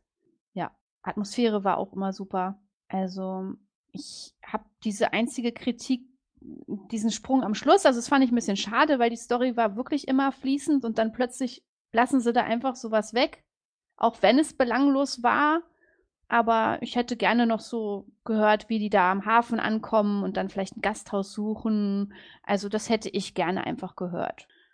Ja, ansonsten gebe ich jetzt meine Note und von mir bekommt Sacred eine glatte 2. Hey, Gott sei Dank. Bist du zufrieden? es ist ja deine Meinung und die werde ich dir nicht streitig machen, aber ich hatte auch ein bisschen äh, Bammel, dass es dir eventuell nicht gefallen könnte, weil ich ja wusste, dass Fantasy nicht so dein Steckenpferd ist, aber mhm. Ähm, da du kaum Kritik während der Besprechung durch hast blicken lassen, war ich eigentlich ganz optimistisch, dass es bei dir am Ende denn zu einer guten Note reicht. Ah, jetzt geht's dir besser, ja? Ja, definitiv. Vor allem finde ich übrigens witzig, dass du vorher noch gesagt hast, um Gottes Willen, das Hörspiel geht fast eine Stunde zwanzig mm. und jetzt war es dir zu abrupt zu Ende. das stimmt allerdings. ja, das stimmt. Ja, also nächstes Mal bitte 1,30 und dann baut er für die 10 Minuten nochmal die Ankunft des Schiffes ein. Ja. Dann ist Sabrina ganz glücklich. Mhm. Und es reicht dann vielleicht auch zu 1. Gut, äh, mhm. mein Fazit. Hm. Na los. Ich habe ja eigentlich die ganze Zeit schon geschwärmt, also von daher, was soll ich noch groß sagen? Ähm, gute Sprecher, ähm, der Erzähler, Weltklasse, keine Frage. Ich meine, mit äh, Helmut Kraus hat man da sicherlich auch einen sehr, sehr guten Sprecher erwischt. Ich meine, wenn man da alles aufzählen würde, wo der mitgesprochen hat, wo der Erzähler war, ich meine mal ganz abgesehen von der Peter Lustig-Nummer, ähm, dann, ähm, ja, weiß man, dass die Qualität bei ihm einfach da ist, gerade eben als Synchronsprecher und ähm, er hat eine unwahrscheinlich angenehme Art und Weise, da als Erzähler mitzuwirken und äh, sicherlich hilft oder half gerade eben das Drehbuch auch dabei, diese Szenen so toll zu beschreiben. Also die Kombination aus Drehbuch und Stimme hat super funktioniert. Also man kann sich, wenn sogar Sabrina das sagt, jede Szene super vorstellen, ist da genau im Bilde. Also hier können wir wieder von Kopfkino reden ja, Galan mit Thomas Fritsch auch eine unwahrscheinlich gute Stimme. Also da habe ich gleich so den Krieger im Kopf gehabt. Das passte auch hervorragend. Also ja, ich werde da jetzt nicht anfangen, alle mit aufzuzählen, aber war super gut. Ähm, das Ganze von einem Label, ähm, was sonst eigentlich nicht so viel produziert hat, ähm, aber dafür hier gleich eine Glanzleistung hingelegt hat. Da ist es schon echt schade, dass man da nicht mehr wirklich was von gehört hat. Sounduntermalung Weltklasse. Also das alleine das Schmatzen, äh, wenn er die äh, Fleischspieße in sich reinstopft, äh, da kriege ich jedes Mal irgendwie das Schmunzeln. Ich weiß nicht, woran es liegt, aber es sind äh, auch dieses Soundübergänge und alles super gelungen. Äh, Intro von Blind Guardian, Weltklasse. Ich meine, gut, an die Jungs ist man mit Sicherheit eben auch äh, durch dieses Spiel noch ein bisschen mit rangekommen, aber sie hätten ja nicht die Zusammenarbeit suchen müssen, haben sie zum Glück getan. Ähm, somit haben wir auch ein super Hörspiel, ähm, also ein super Intro bei diesem Hörspiel. Story hat mich gefesselt. Es lohnt sich definitiv, alle fünf Folgen zu hören. Ähm, ist halt eine abgeschlossene Geschichte, die auch wirklich spannend ist, abwechslungsreich. Wie wir gehört haben, anscheinend auch nicht nur für Fantasy-Fans. Ähm, es kommen selbstverständlich ein paar andere Rassen vor, aber es ist jetzt nicht so extrem wie bei Herr der Ringe oder irgendwas. Also die sprechen alle ganz normal wie Menschen. Es wird da kein Orkisch gesprochen oder irgendwas in der Hinsicht. Ähm, ja, es ist einfach nur so dieser Rassenunterschied, dass man den Krieg da so ein bisschen mit beschreibt. Und viel mehr ist es da in der Hinsicht eigentlich nicht. Ja, Also rundum absolut gelungenes äh, Hörspiel. Müsste ich äh, auf einem Segelschiff eine Kreuzfahrt machen, wäre Secret bei mir auf jeden Fall mit an Bord, äh, wenn ich die Auswahl zwischen drei Hörspielen hätte. Definitiv. Vielleicht sogar unter meine Top 2. Also, ich bin begeistert. Ich gebe eine glatte 1. Oh, oh mein Gott. Ich habe nichts, gar nichts zu bemängeln. Also, das ist schon. Ich als Kritiker. Also, ja, ja, also es geht gar nicht. Eigentlich, du hast an allem was zu bemängeln, ja? Eigentlich schon, aber wenn ich hier ein Haar in der Suppe finden soll, vielleicht irgendein Hörer findet vielleicht eins, ich finde keins. Wow, Kompliment. Also. Das wird so schnell nicht wiedergeben. Also, nee, also ich glaube, das gibt's nie wieder, dass du eine Eins vergibst.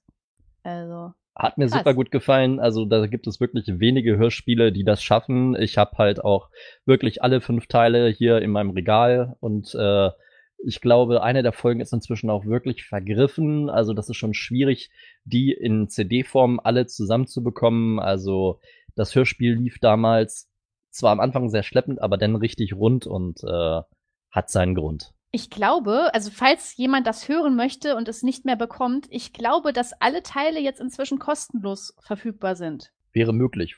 Ich meine, ja. da es ja Viados nicht mehr so richtig gibt, kann man die Jungs leider auch nicht so richtig unterstützen. Allerdings hätten ja. damals, als es rausgekommen ist, ähm, mehr Leute dieses Hörspiel gekauft. Wir hätten vielleicht mehr Folgen bekommen.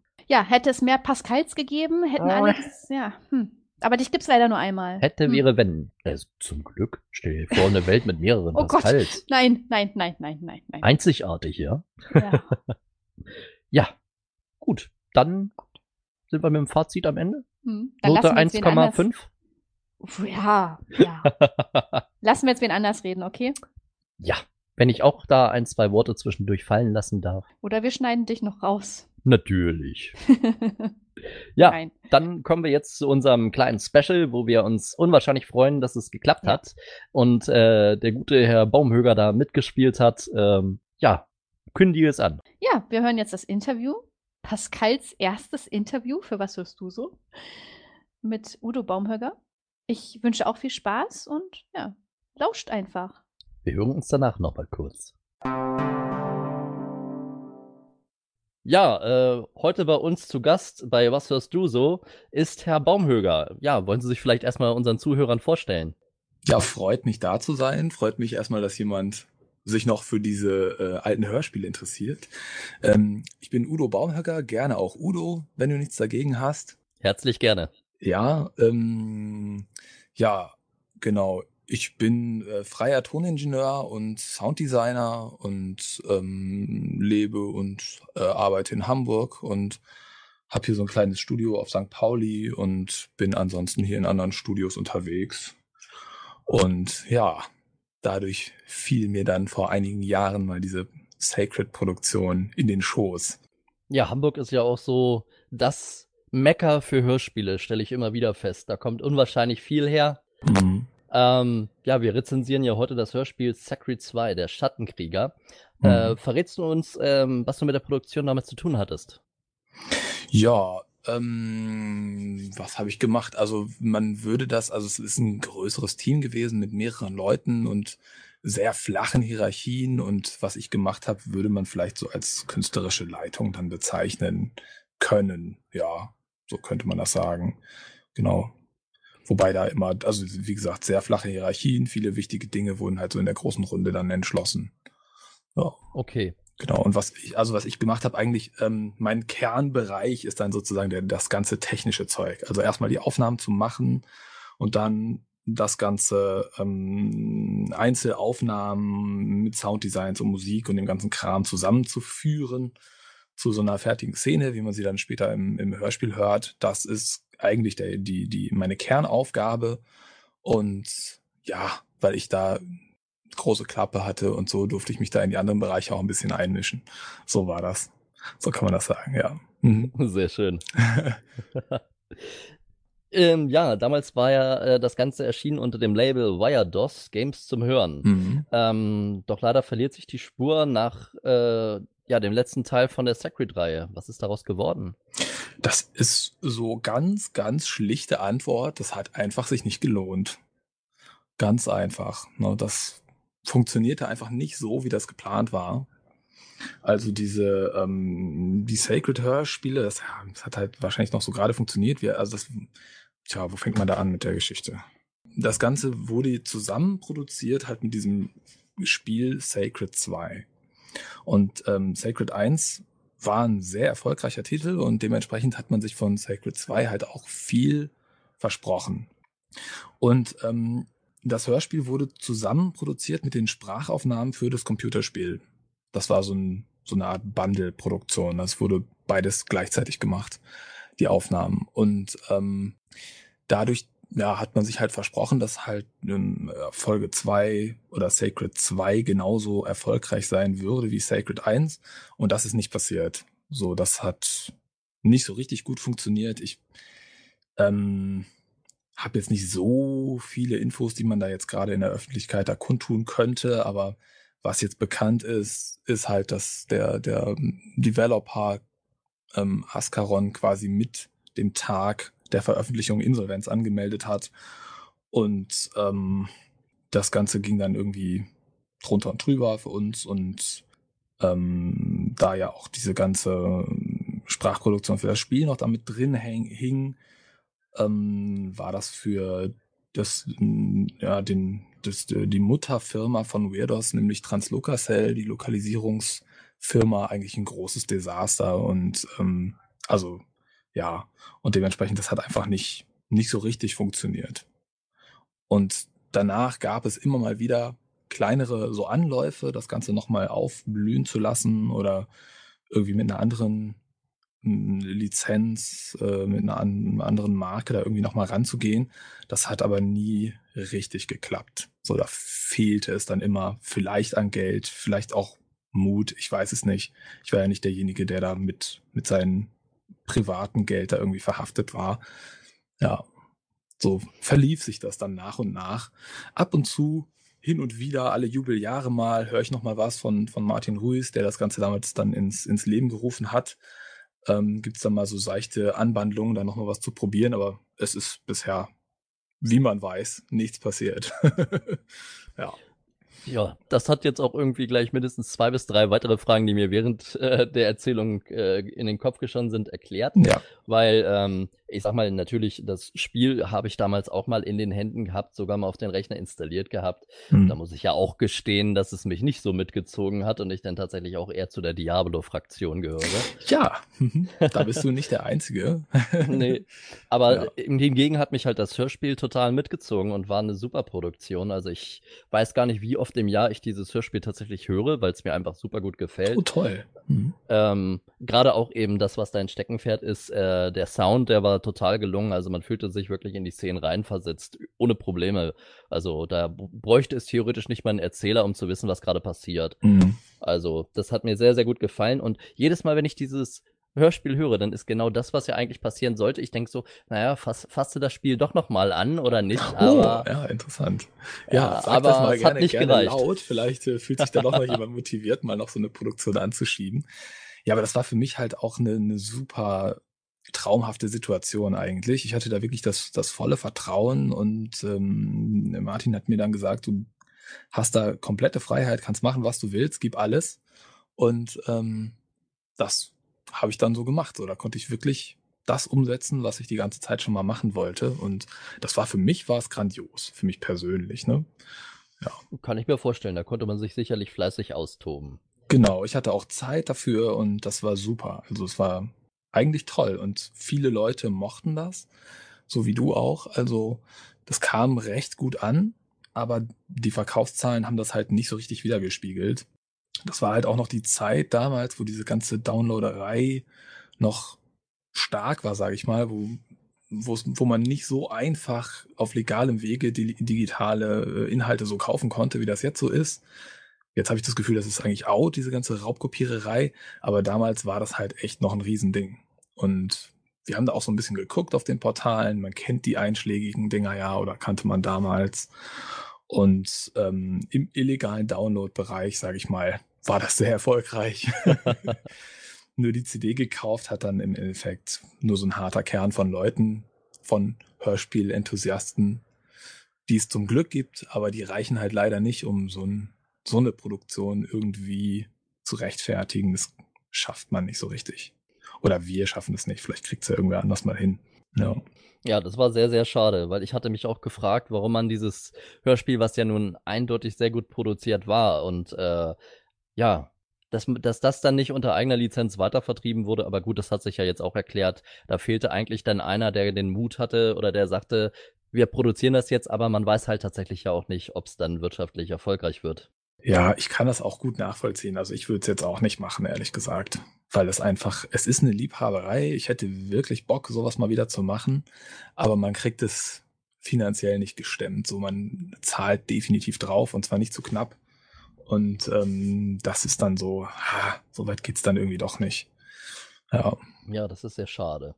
Aber äh, die Hoffnung stirbt zuletzt. Vielleicht kratzt ja mal wieder einer an der Tür und hat noch ein paar Geldscheine in der Hand und es tut sich vielleicht doch noch mal was in dem Bereich. Vielleicht, ja, wer weiß, vielleicht ähm, würde es mittlerweile jetzt auch besser gehen, wo eigentlich jeder jetzt Streaming-Dienste nutzt. Kein Mensch klaut mehr Musik. Ich glaube, das ist total out. Und daher gehen auch diese ganzen Portale, glaube ich, sind nicht mehr so, so präsent. Also ich kenne jedenfalls, wüsste jetzt nicht, früher wusste ich das, jetzt wüsste ich nicht mehr, wo ich irgendwo ein illegales MP3 mir runterladen kann. Ich habe wirklich keine Ahnung. Und ich glaube, das geht ganz vielen so. Die nutzen dann Spotify oder sonst irgendwelche Streaming-Dienste und dann neigt man vielleicht doch dazu, mal eben für einen Zehner sich das irgendwo bei iTunes oder sonst wo mal schnell zu kaufen. Also vielleicht würde es mittlerweile sogar wieder besser gehen. Ja, mal sehen. Ja, oder mit Vielleicht. so einem Start-up oder irgendwie was oder dann halt ähm, über Fans zu finanzieren, dass man sagt, wenn man den und den Betrag hat, können wir anfangen, wäre ja vielleicht auch mhm. eine Idee, ne?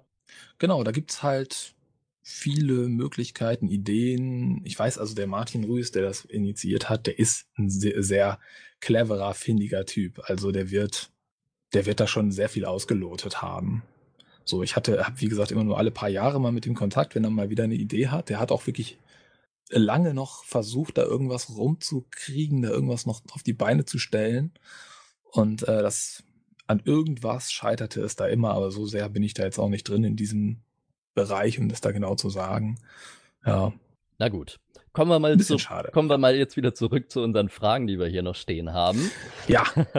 ähm, ja, das Hörspiel hat ja mit einer Gesamtspielzeit von 380 Minuten auch ziemlich viel Story.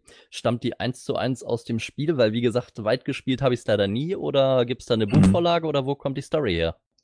Es gab dann einen Roman, der so spielbegleitend ist und äh, den mussten wir quasi nehmen als Vorlage und haben den dann relativ frei interpretiert. Genau, aber die Grundstoryline zieht sich an diesem Roman entlang. Ich überlege gerade, ob ich so einen, so einen vielleicht noch hier habe. Ich weiß gerade nicht, wer es, geschrieben hat. Das müsste man ja dann nochmal dazu sagen oder wo das erhältlich ist. Aber ich habe jetzt hier im Studio, glaube ich, keine Kopie davon rumfliegen. Ja, das können wir Boah. sonst auch äh, zu dem äh, unserer neuen Folge denn verlinken. Können wir ja mal ein bisschen was Gutes ja, tun, schon für das genau. Interview. Dann, dann verlinken wir mal das Buch. Ja, das wäre auch mal was. Gut. Oh ja, oder ihr könnt auch gerne die, äh, die Hörspiele natürlich verlinken. Ich habe vorhin noch geguckt, ich wusste es gar nicht, aber die kann man tatsächlich kaufen bei iTunes. Oh, das ist nicht schlecht. Bei iTunes bin ich selbst gar nicht. Ich habe mal bei Amazon mir die Teile gekauft, wobei mhm. zwischendurch der zweite Teil, glaube ich, so vergriffen war, dass er dann irgendwie bei 35, 40 Euro lag. Ich habe halt gern was in der Hand. Ja, ist nach wie vor, nach wie vor vergriffen, der zweite Teil. Die erste Folge ähm, also es, gab, es, es hat auch keine Nachpressung gegeben. Also die zweite Folge war ausverkauft und ähm, dann danach ging es so bergab und es hat auch keine, ja, keine Nachpressung gegeben. Das hätte sich dann nicht gelohnt. Und der zweite Teil ist der seltenste. Die erste Folge lag ja beim Spiel in der Collectors Edition oder bei irgendeiner Version lag das dabei. Und ja, die zweite ist weg. Ich habe selbst auch nur ein Exemplar, glaube ich, davon. Mhm. Wobei ich von den anderen CDs noch ein paar rumfliegen habe so ein paar äh, Rezensionsrückläufer und sowas, aber der zweite Teil ist wirklich fast weg. Ja, aber digital ist es erhältlich. Also ich weiß es nicht, wenn es das bei, bei iTunes gibt, gibt es das bestimmt in den anderen Shops auch. Ja, hochwahrscheinlich. Ja, ja. Gut, ähm, ja, die Besetzung damals, die Sprecher, da haben wir ja nun wirklich sehr gute Leute mit dabei. Mhm. Hatten Sie denn damals Mitspracherecht und wie war so die Zusammenarbeit? Das wurde, also das der Cast wurde so ein bisschen in der großen Runde entschieden. Das war natürlich auch, die Charaktere mussten auch ins Spiel passen. Insofern hatte natürlich da der Developer auch ein, ein Wörtchen mitzureden. Und das wurde dann so in großer Runde. Die haben auf jeden Fall uns gesagt, so keine Kosten und Mühen scheuen. Wir wollen nur die besten Leute haben und das soll wirklich toll klingen. Und dann ähm, konnten wir da die Vorschläge quasi aus dem Vollen schöpfen. Das war also eine tolle, tolle Situation eigentlich für uns, ja. Nur da bekannte, tolle Stimmen zu nehmen, das war schon gut. Und das wurde dann so in großer Runde, wurde das dann quasi entschlossen, wer da was macht. Und die wurden dann angefragt und ja, so ist das entstanden. Wie lange haben denn die Aufnahmen dafür gedauert? Ui, die haben sich da also über ein paar Wochen hingezogen auf jeden Fall. Wie gesagt, wir haben das Spiel gleichzeitig vertont. Das heißt, fast alle Sprecher, die dann irgendwie reinkamen, haben teilweise fürs Hörspiel und teilweise für das Computerspiel gesprochen.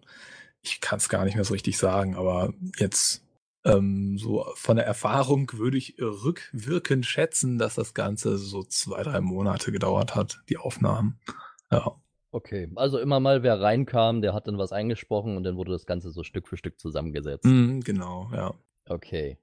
Ja, der Chronarius, äh, der ja auch als Erzähler der Geschichte dient, wurde ja von Helmut Kraus gesprochen. Mhm. Vielen ist er ja vor allem als Hermann Paschulke aus Löwenzahn bekannt.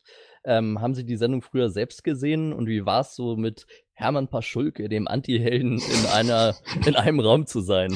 Ich habe das tatsächlich später erst ähm, äh, wirklich realisiert, dass er auch der Paschulke ist. Also bei uns gab es in meiner Kindheit ganz wenig Fernsehen. Das war, daher war, ja, war mir das gar nicht so geläufig. Ich kannte ihn eher und äh, er war dann eher, ist dann eher der, der Erzähler geworden aufgrund der, ähm, der, wie heißt er noch, seiner Marlon Brando ähm, Synchronisierung. Er hat ja den Marlon Brando in der Pate gesprochen und das war so der, der Grund. Da haben alle gesagt, wow, geil. Und ähm, ach ja, und Samuel L. Jackson in Pulp Fiction hat er gemacht und das war halt das fanden alle gut und das war so ein bisschen der, der ausschlaggebende Punkt und auch so das Thema. So die Peter Lustig-Geschichte war, war gar nicht so präsent für uns tatsächlich. Okay. ja. Ähm, ja, ein gutes Hörspiel lebt ja auch von der Musik, den Sounds und äh, der authentischen Atmosphäre. Und das ist ja nun auch dein Steckenpferd. Äh, gab es da Besonderheiten für Sacred und wie kam es, dass der Titelsong von Blind Guardian performt wurde? Das Coole war natürlich, dass wir so ein bisschen da aus dem Vollen schöpfen konnten. Das heißt, die ganzen Musiken, die es im Spiel gibt, die da irgendwo waren, dieser ganze Soundtrack, den hatte ich eigentlich komplett zur Verfügung und konnte mich da frei bedienen. Und das war wirklich ein toller Orchester-Soundtrack und da ist sicherlich auch ähm, ein Großteil der Atmosphäre geht sicherlich auf das Konto dieser Komponisten auch. Ne? Das darf man halt auch nicht unterschätzen. Und da konnte ich mich einfach frei bedienen. Das war toll für mich und musste eigentlich nur gucken, welche Musik passt zu welcher Szene. Und dann musste ich da ein bisschen rumbasteln, dass es auf die Längen passt und dramaturgische Höhepunkte passt. Und so ja, war das dann für mich nicht so viel Arbeit, um da irgendwie das schön zu gestalten und viel Atmosphäre dahin zu kriegen. Das war eine tolle, tolle Situation eigentlich. Ja, und ähm, diese, diese Blind Guardian-Geschichte war auch wieder parallel mit dem Spiel. Also man konnte im Computerspiel, konnte man auf ein, also in-game Blind Guardian-Konzert gehen.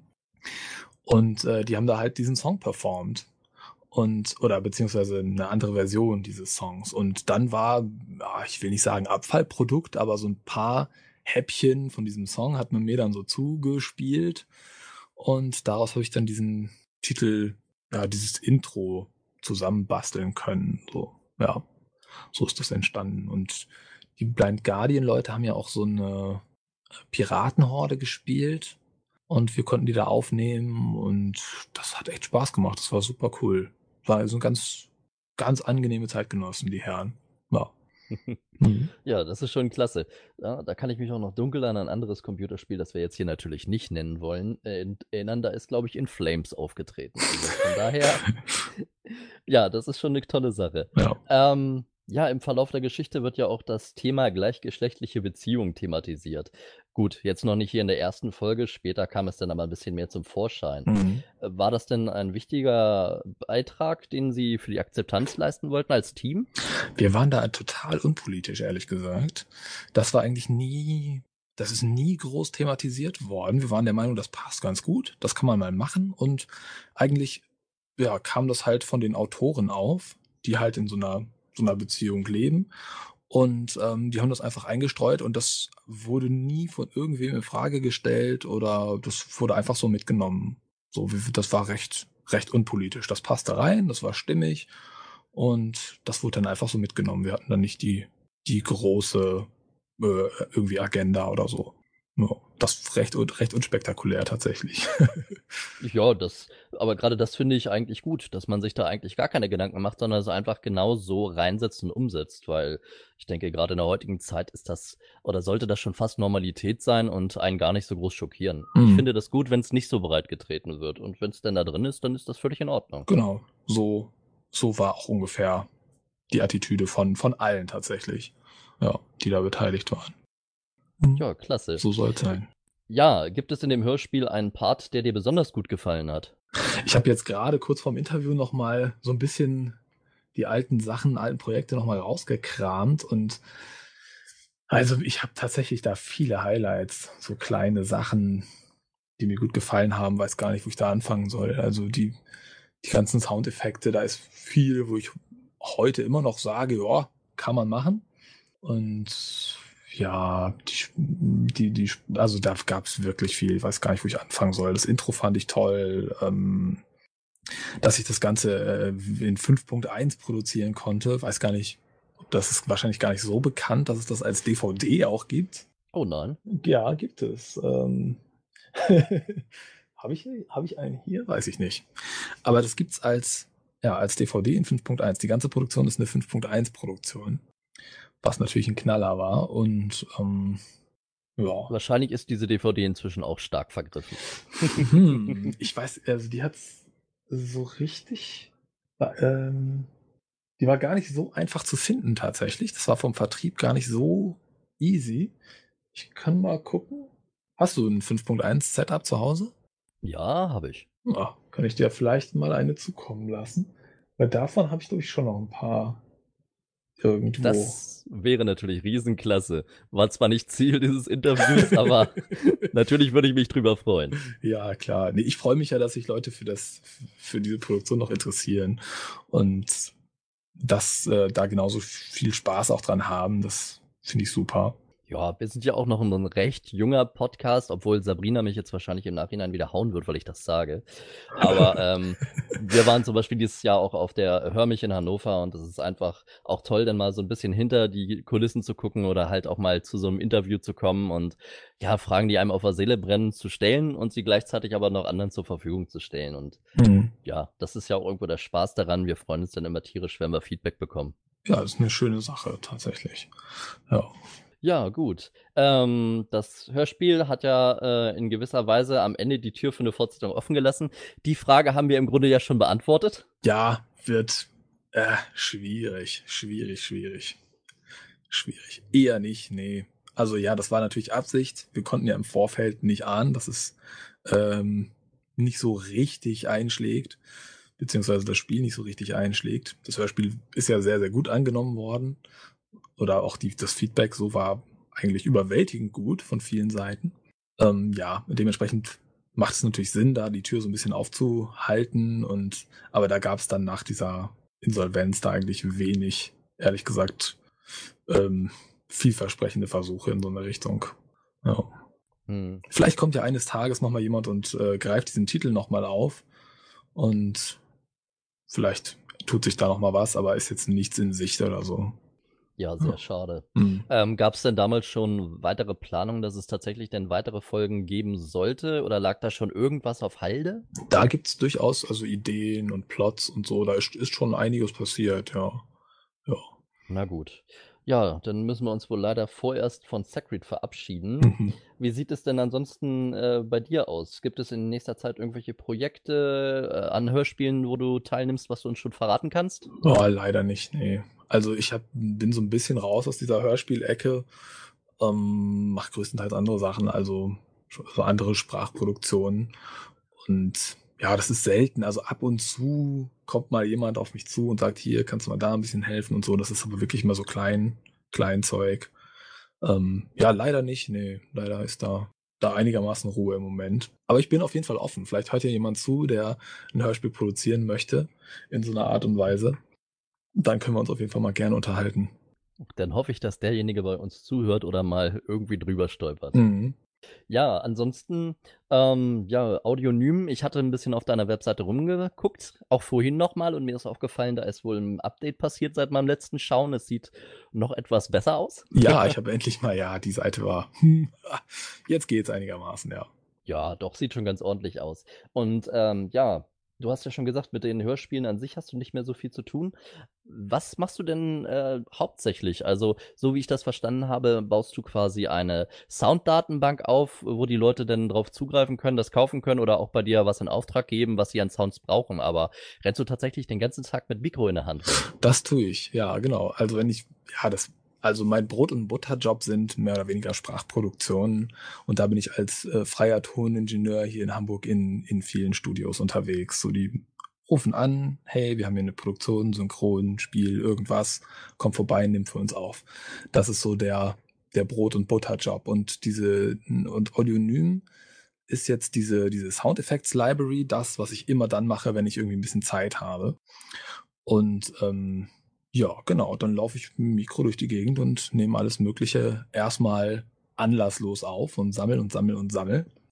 Und dann gibt's immer mal wieder, also das wird halt stellenweise dann verkauft in, in ja, aus, an verschiedenen Ecken so im, im Internet und ähm, hin und wieder kommen dann halt auch Leute vorbei und fragen, hey, hast du nicht dies hier für einen Soundeffekt, äh, hier fehlt uns was, kannst du mal das besorgen und dann mache ich das, ja. Das so, so als zweites Standbein eigentlich, ja. Ja, so eine Datenbank kann nicht schaden. Äh, wir hatten vor kurzem jetzt ja unser Horror-Special und mhm. äh, jetzt liegt vor uns das Weihnachts-Special und da sucht man dann auch immer mal so ein paar Einspieler. Also das ist auch alles, was ich bisher mit sowas zu tun hatte, aber das ist schon gut, wenn man da auf ein großes Repertoire zurückgreifen also, kann. Also Horror habe ich hier in meiner Hand. Zum Beispiel. Optimal. Ja? Oder was ich auch geil finde, ist hier der kleine Geist. Ne, auch immer unheimlich. Genau. Super. Eine Eule habe ich.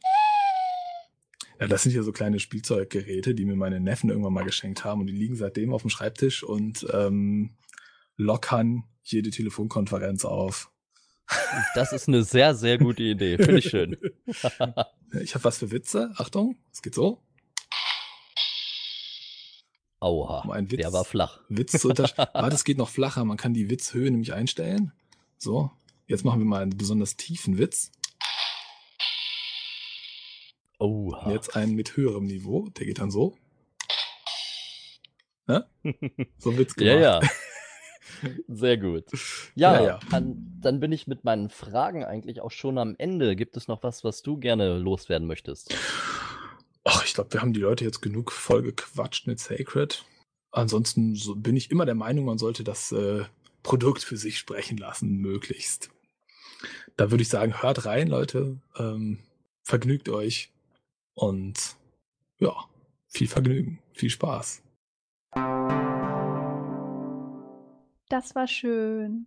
Ja, ich hoffe, vor allem war es informativ. Also ja. äh, ich fand es unwahrscheinlich interessant, vor allem als halt Fan dieser Serie fand ich es toll, mal so ein bisschen zu hinterfragen alles, ne? Also, wie war die Produktion, ist wahrscheinlich so eine Standardfrage, die einem dann natürlich trotz allem unter den Nägeln brennt und ähm, ja, so Helmut Kraus, wie war die Zusammenarbeit und so weiter und so weiter, ne? Also. Wir haben es gehört, wir haben es gehört. Ja, ich weiß, aber ach, ich bin immer noch so ein bisschen aufgeregt, also ja. Äh, war halt auch mein erstes Interview. Ich hoffe, ich habe das einigermaßen über die Bühne gebracht. Und, ja, äh, so einigermaßen. Ja, ich weiß, es ging gerade noch so. Wir haben dich verstanden. Du ja. hast nicht so genuschelt wie sonst. Ja, ja, ich habe mich da auch ganz doll bemüht. Ähm, aber ja, wie gesagt, sehr, sehr schade, dass äh, das mit Vajados dann in die Brüche gegangen ist, auch durch die Pleite von Askaron und, und so weiter und so weiter. Und ähm, es wäre eigentlich toll gewesen, wenn es in der äh, Richtung mehr gegeben hätte oder wenn Vallados weiter bestanden hätte und vielleicht, was weiß ich, äh, lass uns rumspinnen, Diablo vertont hätte oder sowas. Also ähm, Filme zu Computerspielen sind eigentlich in 90% aller Fälle ja Schrott. Ich glaube, das kann jeder bestätigen. Also der mhm. schlimmste Film, den ich glaube ich je gesehen habe, der auf einem Computerspiel basierte, war damals äh, Doom. Äh, da war noch The Rock ganz, ganz jung im Filmbusiness. Der Film war eine Katastrophe. So, die Resident Evil-Teile haben es tatsächlich irgendwie geschafft, sich ein bisschen durchzufuchsen. Und ähm, ja, Tomb Raider auch so mit zwei Filmen und jetzt soll ja, glaube ich, ein dritter kommen. Aber ansonsten sind die eigentlich alle gefloppt. Und das ist jetzt das einzige Hörspiel, was mir einfällt, äh, was zu einem Computerspiel tatsächlich produziert wurde und dann auch noch richtig gut. Kennst du eigentlich Deponia? Ja, das kenne ich. Dazu soll es auch bald ein Hörspiel geben, habe ich gehört. Ehrlich? Ja. Das wäre interessant. Das Interessant. Also ja. wir gehen da ganz neutral ran, ne? Also mal gucken. Ja klar. Also ich fand Deponia eigentlich ganz witzig. Teilweise ja. waren die Rätsel recht schwer, ohne mal nee. ein bisschen, fand ich. Aber für dich ich, waren die zu schwer, das stimmt. Für dich also waren ich glaub, die zu ich schwer. Ich habe zwei oder drei Teile davon auch tatsächlich auf dem Rechner, habe mhm. aber nur einen davon gespielt und ähm, den ich bis zum bitteren Ende. Das lag aber nicht daran, dass es jetzt oh. so gar nicht meins war, aber ähm, ich weiß nicht, ich war damals so mehr für Baphomets Fluch 1 und 2, so die Na, das so von, war aber schon ein bisschen. Ja, schon sehr viel älter. Aber das sind so ja. Point-and-Click-Spiele, die habe ich auch mehrmals ja. durchgespielt. Die haben ja. mir gefallen. Bei Deponia war es ein bisschen schwierig. Äh, Edna bricht aus, war auch so ein schwieriges hm? Ding, wo ich. Ich fand die gar nicht so schwierig. Also ich ja, glaube, also von der von der von der Story nicht. her hat's mich nicht so mitgenommen irgendwie. Ich weiß nicht, woran das mhm. gelegen hat. Du bist manchmal ein bisschen komisch, Pascal. Ja, lass mich doch jedem das seine und mir das meiste. Aber es sind keine schlechten. Also, wenn da ein Hörspiel zu erscheint, dann mhm. höre ich das auf jeden Fall. Ja, das machen wir. Das machen wir. Also, es dauert bestimmt noch ein bisschen, aber wir warten ich habe das gehört. Hm. So, was kommt denn jetzt noch bei uns? Hm? Hm. Also, ich vermute mal, wir müssten vielleicht noch so ein bisschen Feedback haben. Genau.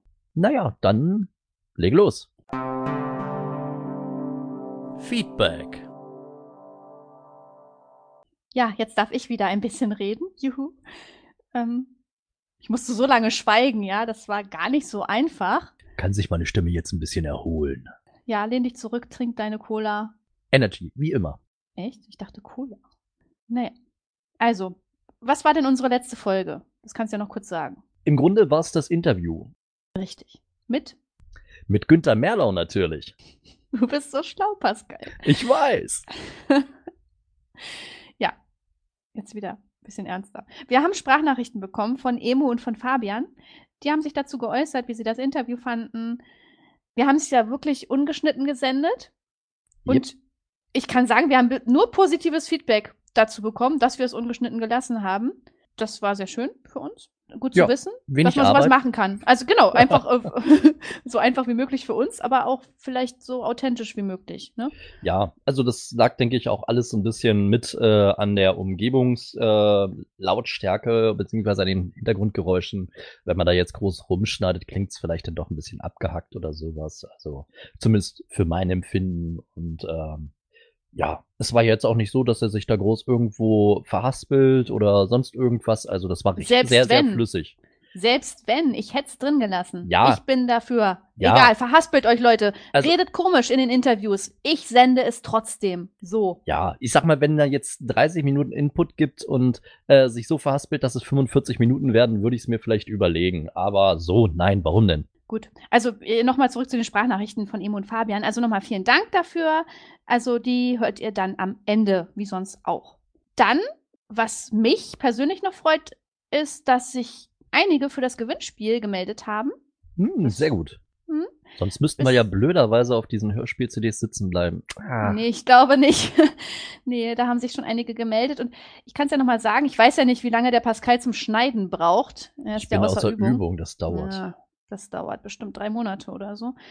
Naja, aber ich sag's trotzdem, falls er vor dem 1.3. fertig sein sollte, bis zum 1.3.2018 könnt ihr nämlich sechs Folgen der Schwarzen Sonne gewinnen. Ihr müsst uns einfach eine SMS oder eine WhatsApp schreiben. So wie zum Beispiel Stella, die hat das gemacht und die hat das ganz witzig geschrieben. Die hat nämlich geschrieben, dass der Gewinn glücklicherweise keine Mettbrötchen-Flatrate oder ein Einhornflug ist Und äh, ja, hat sich da ein bisschen Gedanken gemacht. Mettbrötchen Flatrate, das wäre ja vielleicht was für dich. Das finde ich eine verdammt gute Idee. Also ich werde das mal beim Metzger meines Vertrauens äh, ins Spiel bringen. Wie viel Mettbrötchen kann man eigentlich essen? Ähm, bis man platzt? Ja, oder stirbt. Also wahrscheinlich stirbt man auch, wenn man platzt, aber. Hm, dann ist man zumindest gefüllt mit Mett. es gibt voll die Sauerei. Es ist ja ekelig. Muss ich ja dann nicht mehr wegwischen, kann mir doch völlig egal sein. Also sag mal eine Zahl, wie viel kann man denn essen? Das weiß ich doch nicht.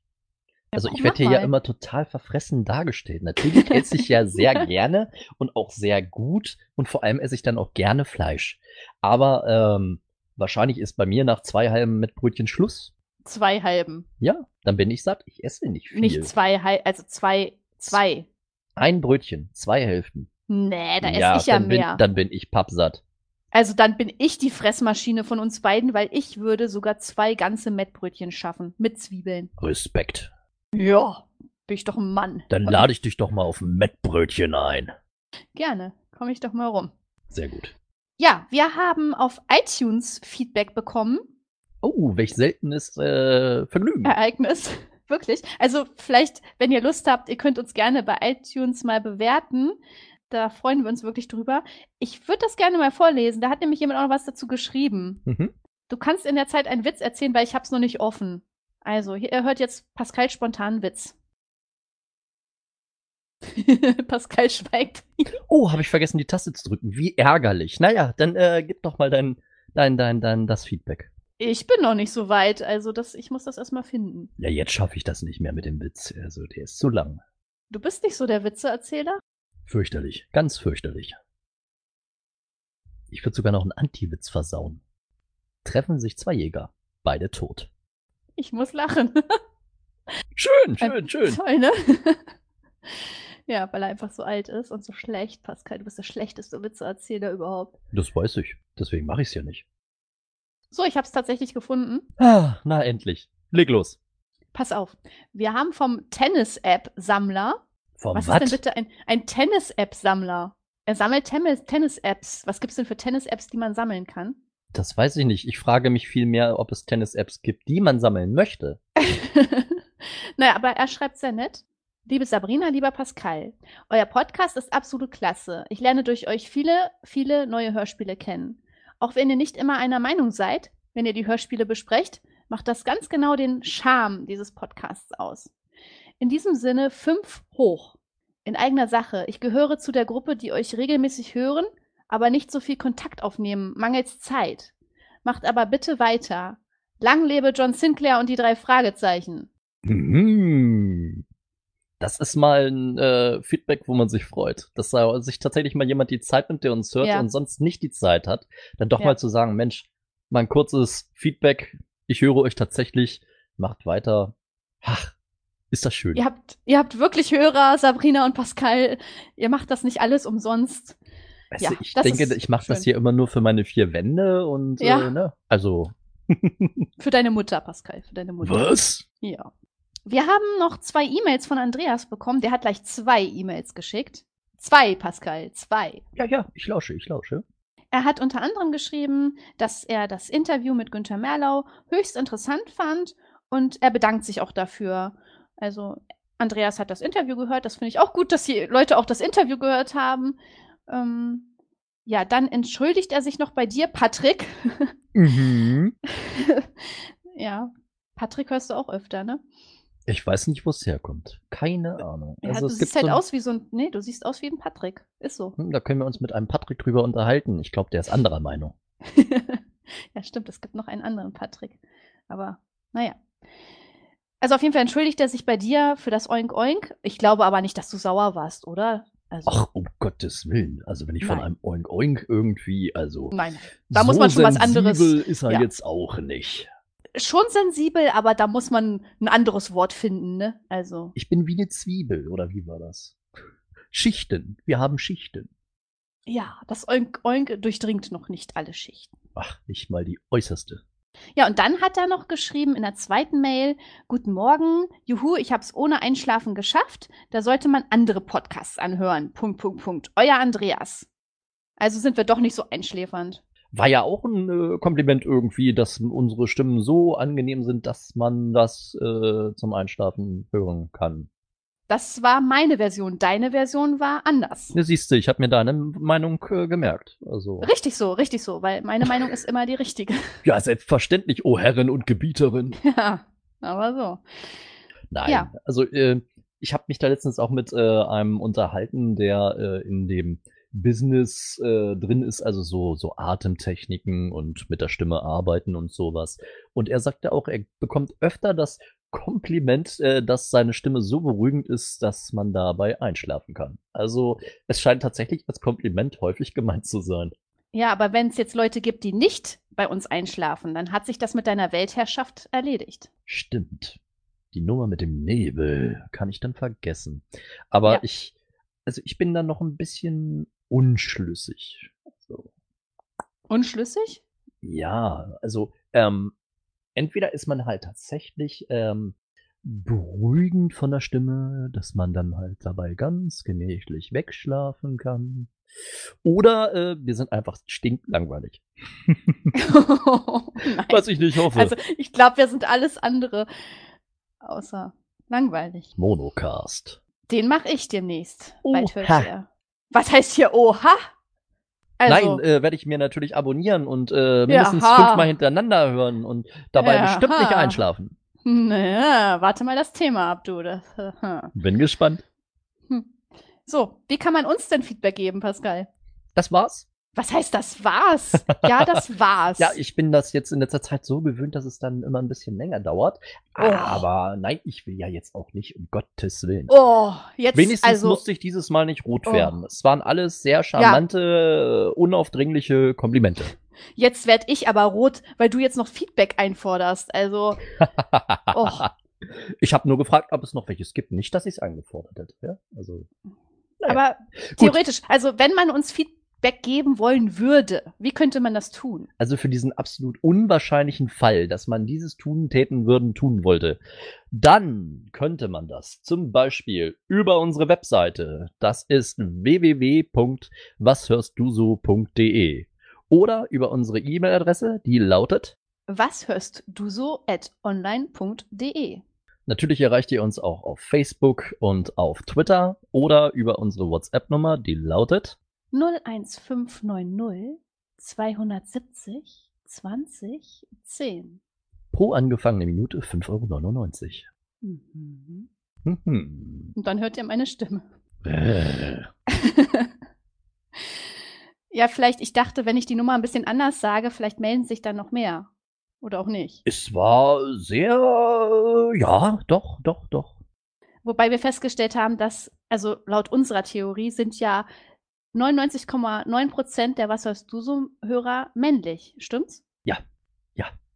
Also entweder sind wir Männer etwas extrovertierter und teilen es mehr mit, oder es ist einfach tatsächlich so, dass wir hauptsächlich männliche Hörer haben.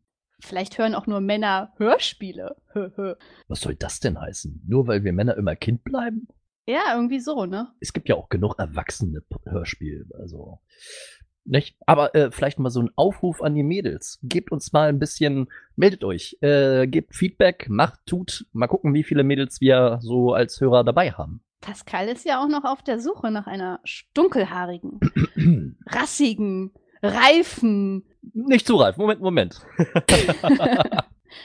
ja. Schön, also- Dunkelhaarige, meldet euch, bitte. Ja, also jetzt hatten wir sowohl einen äh, Dating-Aufruf als auch Telefonsex. Jetzt kann es weitergehen. das war, äh, ja. Gut, ich habe nichts mehr.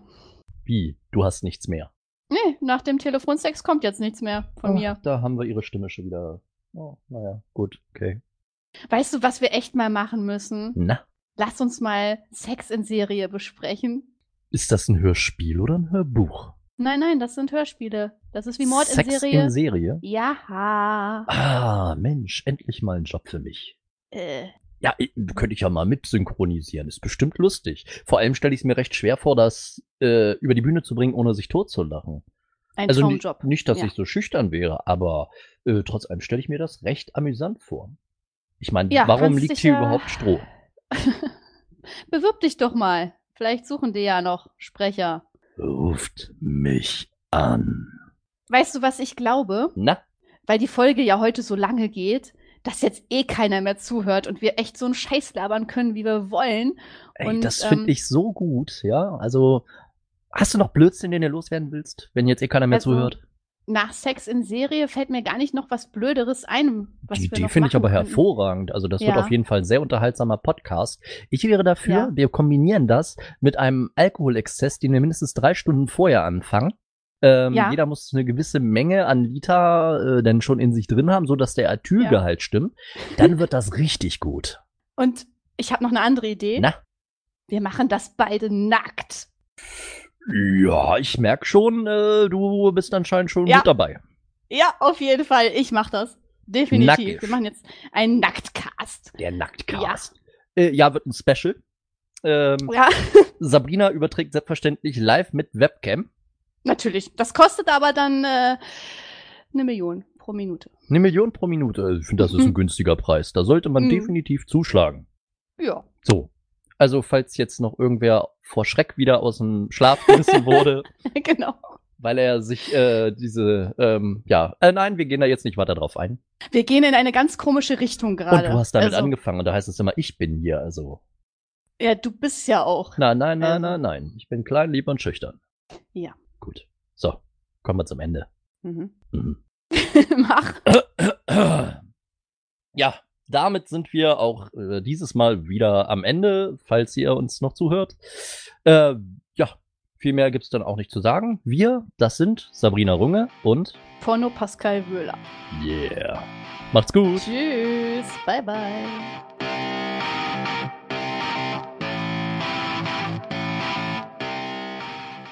Was hörst du so, Team? Ich habe mir eure Episode 20 angehört. Ja, das ist ja toll zum 20-jährigen Jubiläum. nee, zum 20-folgigen Jubiläum so ein tolles Special auf die Beine zu stellen. Also dieses Interview, das es zwar bei der Talker Lounge auch gibt, in voller Länge zu senden. Das ist echt super. Danke nochmal dafür mit Günther Merlau, dessen Arbeit ich ja auch sehr, sehr schätze. Auch die Schwarze Sonne.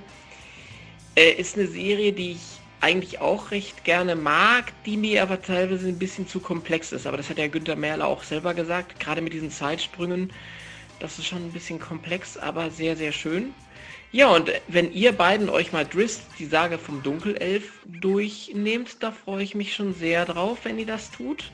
Denn das ist auch eine meiner Lieblingsserien von Lausch, die ich mir demnächst garantiert mal wieder zu Gemüte führe. Also danke nochmal für äh, das Bereitstellen und Senden des Interviews. War eine echt klasse Sache. Gut, äh, ja, macht weiter so. Und ich freue mich auf jeden Fall schon auf ja, die nächsten Episoden, die da kommen werden. Und sag mal bis bald. Ja, hallo liebes Was hörst du so Team? Ähm, ja, ich wollte mich kurz melden zu eurem schönen Special, das Interview unplugged und ungeschnitten mit Günther Merlau von Lausch. Sehr schöne Idee, sehr schön, dass ihr das äh, komplett gesendet habt mit allen möglichen Inhalten. War ja auch doch sehr interessant, wie er so aus dem Nähkästchen geplaudert hat, auch generell sein gesamtes künstlerisches Schaffen äh, na, äh, dargelegt hat. Doch hat mir sehr gut gefallen, war sehr interessant zu hören. Und ja, ähm, was mir nur leider auf, an der Aufnahme aufgefallen ist, aber das äh, soll jetzt nicht ähm, jammern auf hohem Niveau sein. Ähm, es ist mir so unterwegs, äh, unterwegs aufgefallen beim Hören, dass da manche Worte von Günter Merlau ein bisschen schwer zu verstehen waren. Also äh, das ist das Problem, wenn man so Podcasts eben in der U- oder S-Bahn hört. Diese Stellen waren teilweise dann wieder besser zu verstehen, wenn man das ohne Hintergrundgeräusche hatte, also bei sich zu Hause gehört hat, hat oder so. Aber gut, das ist äh, das geringere Problem und lag vielleicht auch daran einfach, dass das ja unterwegs aufgezeichnet worden ist, das Interview und vielleicht waren dann einfach auch diverse Hintergrundgeräusche zu laut, während Günther Merlau manchmal ein bisschen so ein bisschen leiser gesprochen hat und so, da merkt man dann schon, dass man da dann irgendwie schwerer zu verstehen ist. Ähm, das vielleicht auch für die äh, Kollegen und Kolleginnen von Talker Launch, wenn so Interviews geführt werden, dass da eventuell Mikrofone vielleicht näher an Mund des Betroffenen noch zusätzlich eventuell gebracht werden oder sowas. Aber das nur mal so als kleine Anmerkung, nicht als Kritik oder sowas. Ansonsten, wie gesagt, inhaltlich sehr interessant. Ihr habt schöne, gute Fragen gestellt, gerade für diejenigen, die seine Werke oder ihn selbst noch nicht kannten, war das sehr interessant. Auch so ein paar weitere Insider, die ich jetzt auch noch nicht wusste, waren da auch schön enthalten. Ja, der ist natürlich auch ganz gern die schwarze Sonne. Ähm, genau, ist echt eine super Sache. Habt ihr schön gemacht und auch euer restlicher Podcast, der Anfang das Ende, schön wieder von euch in Szene gesetzt, schön produziert. Ja, war ja im Grunde äh, im Grunde der Rahmen des Interviews sozusagen, der akustische. Ja, ich bin schon sehr gespannt auf die weiteren Folgen, die dieses Jahr erscheinen werden. Und werde natürlich auch wieder meinen Senf dazugeben. Weiterhin auch klasse, dass ihr das immer und immer wieder auch sendet, was äh, man so erzählt. Ja, wünsche euch alles, alles Liebe. Schöne Grüße auch an die Hörer natürlich. Und bis zum nächsten Mal. Das war der Fabian.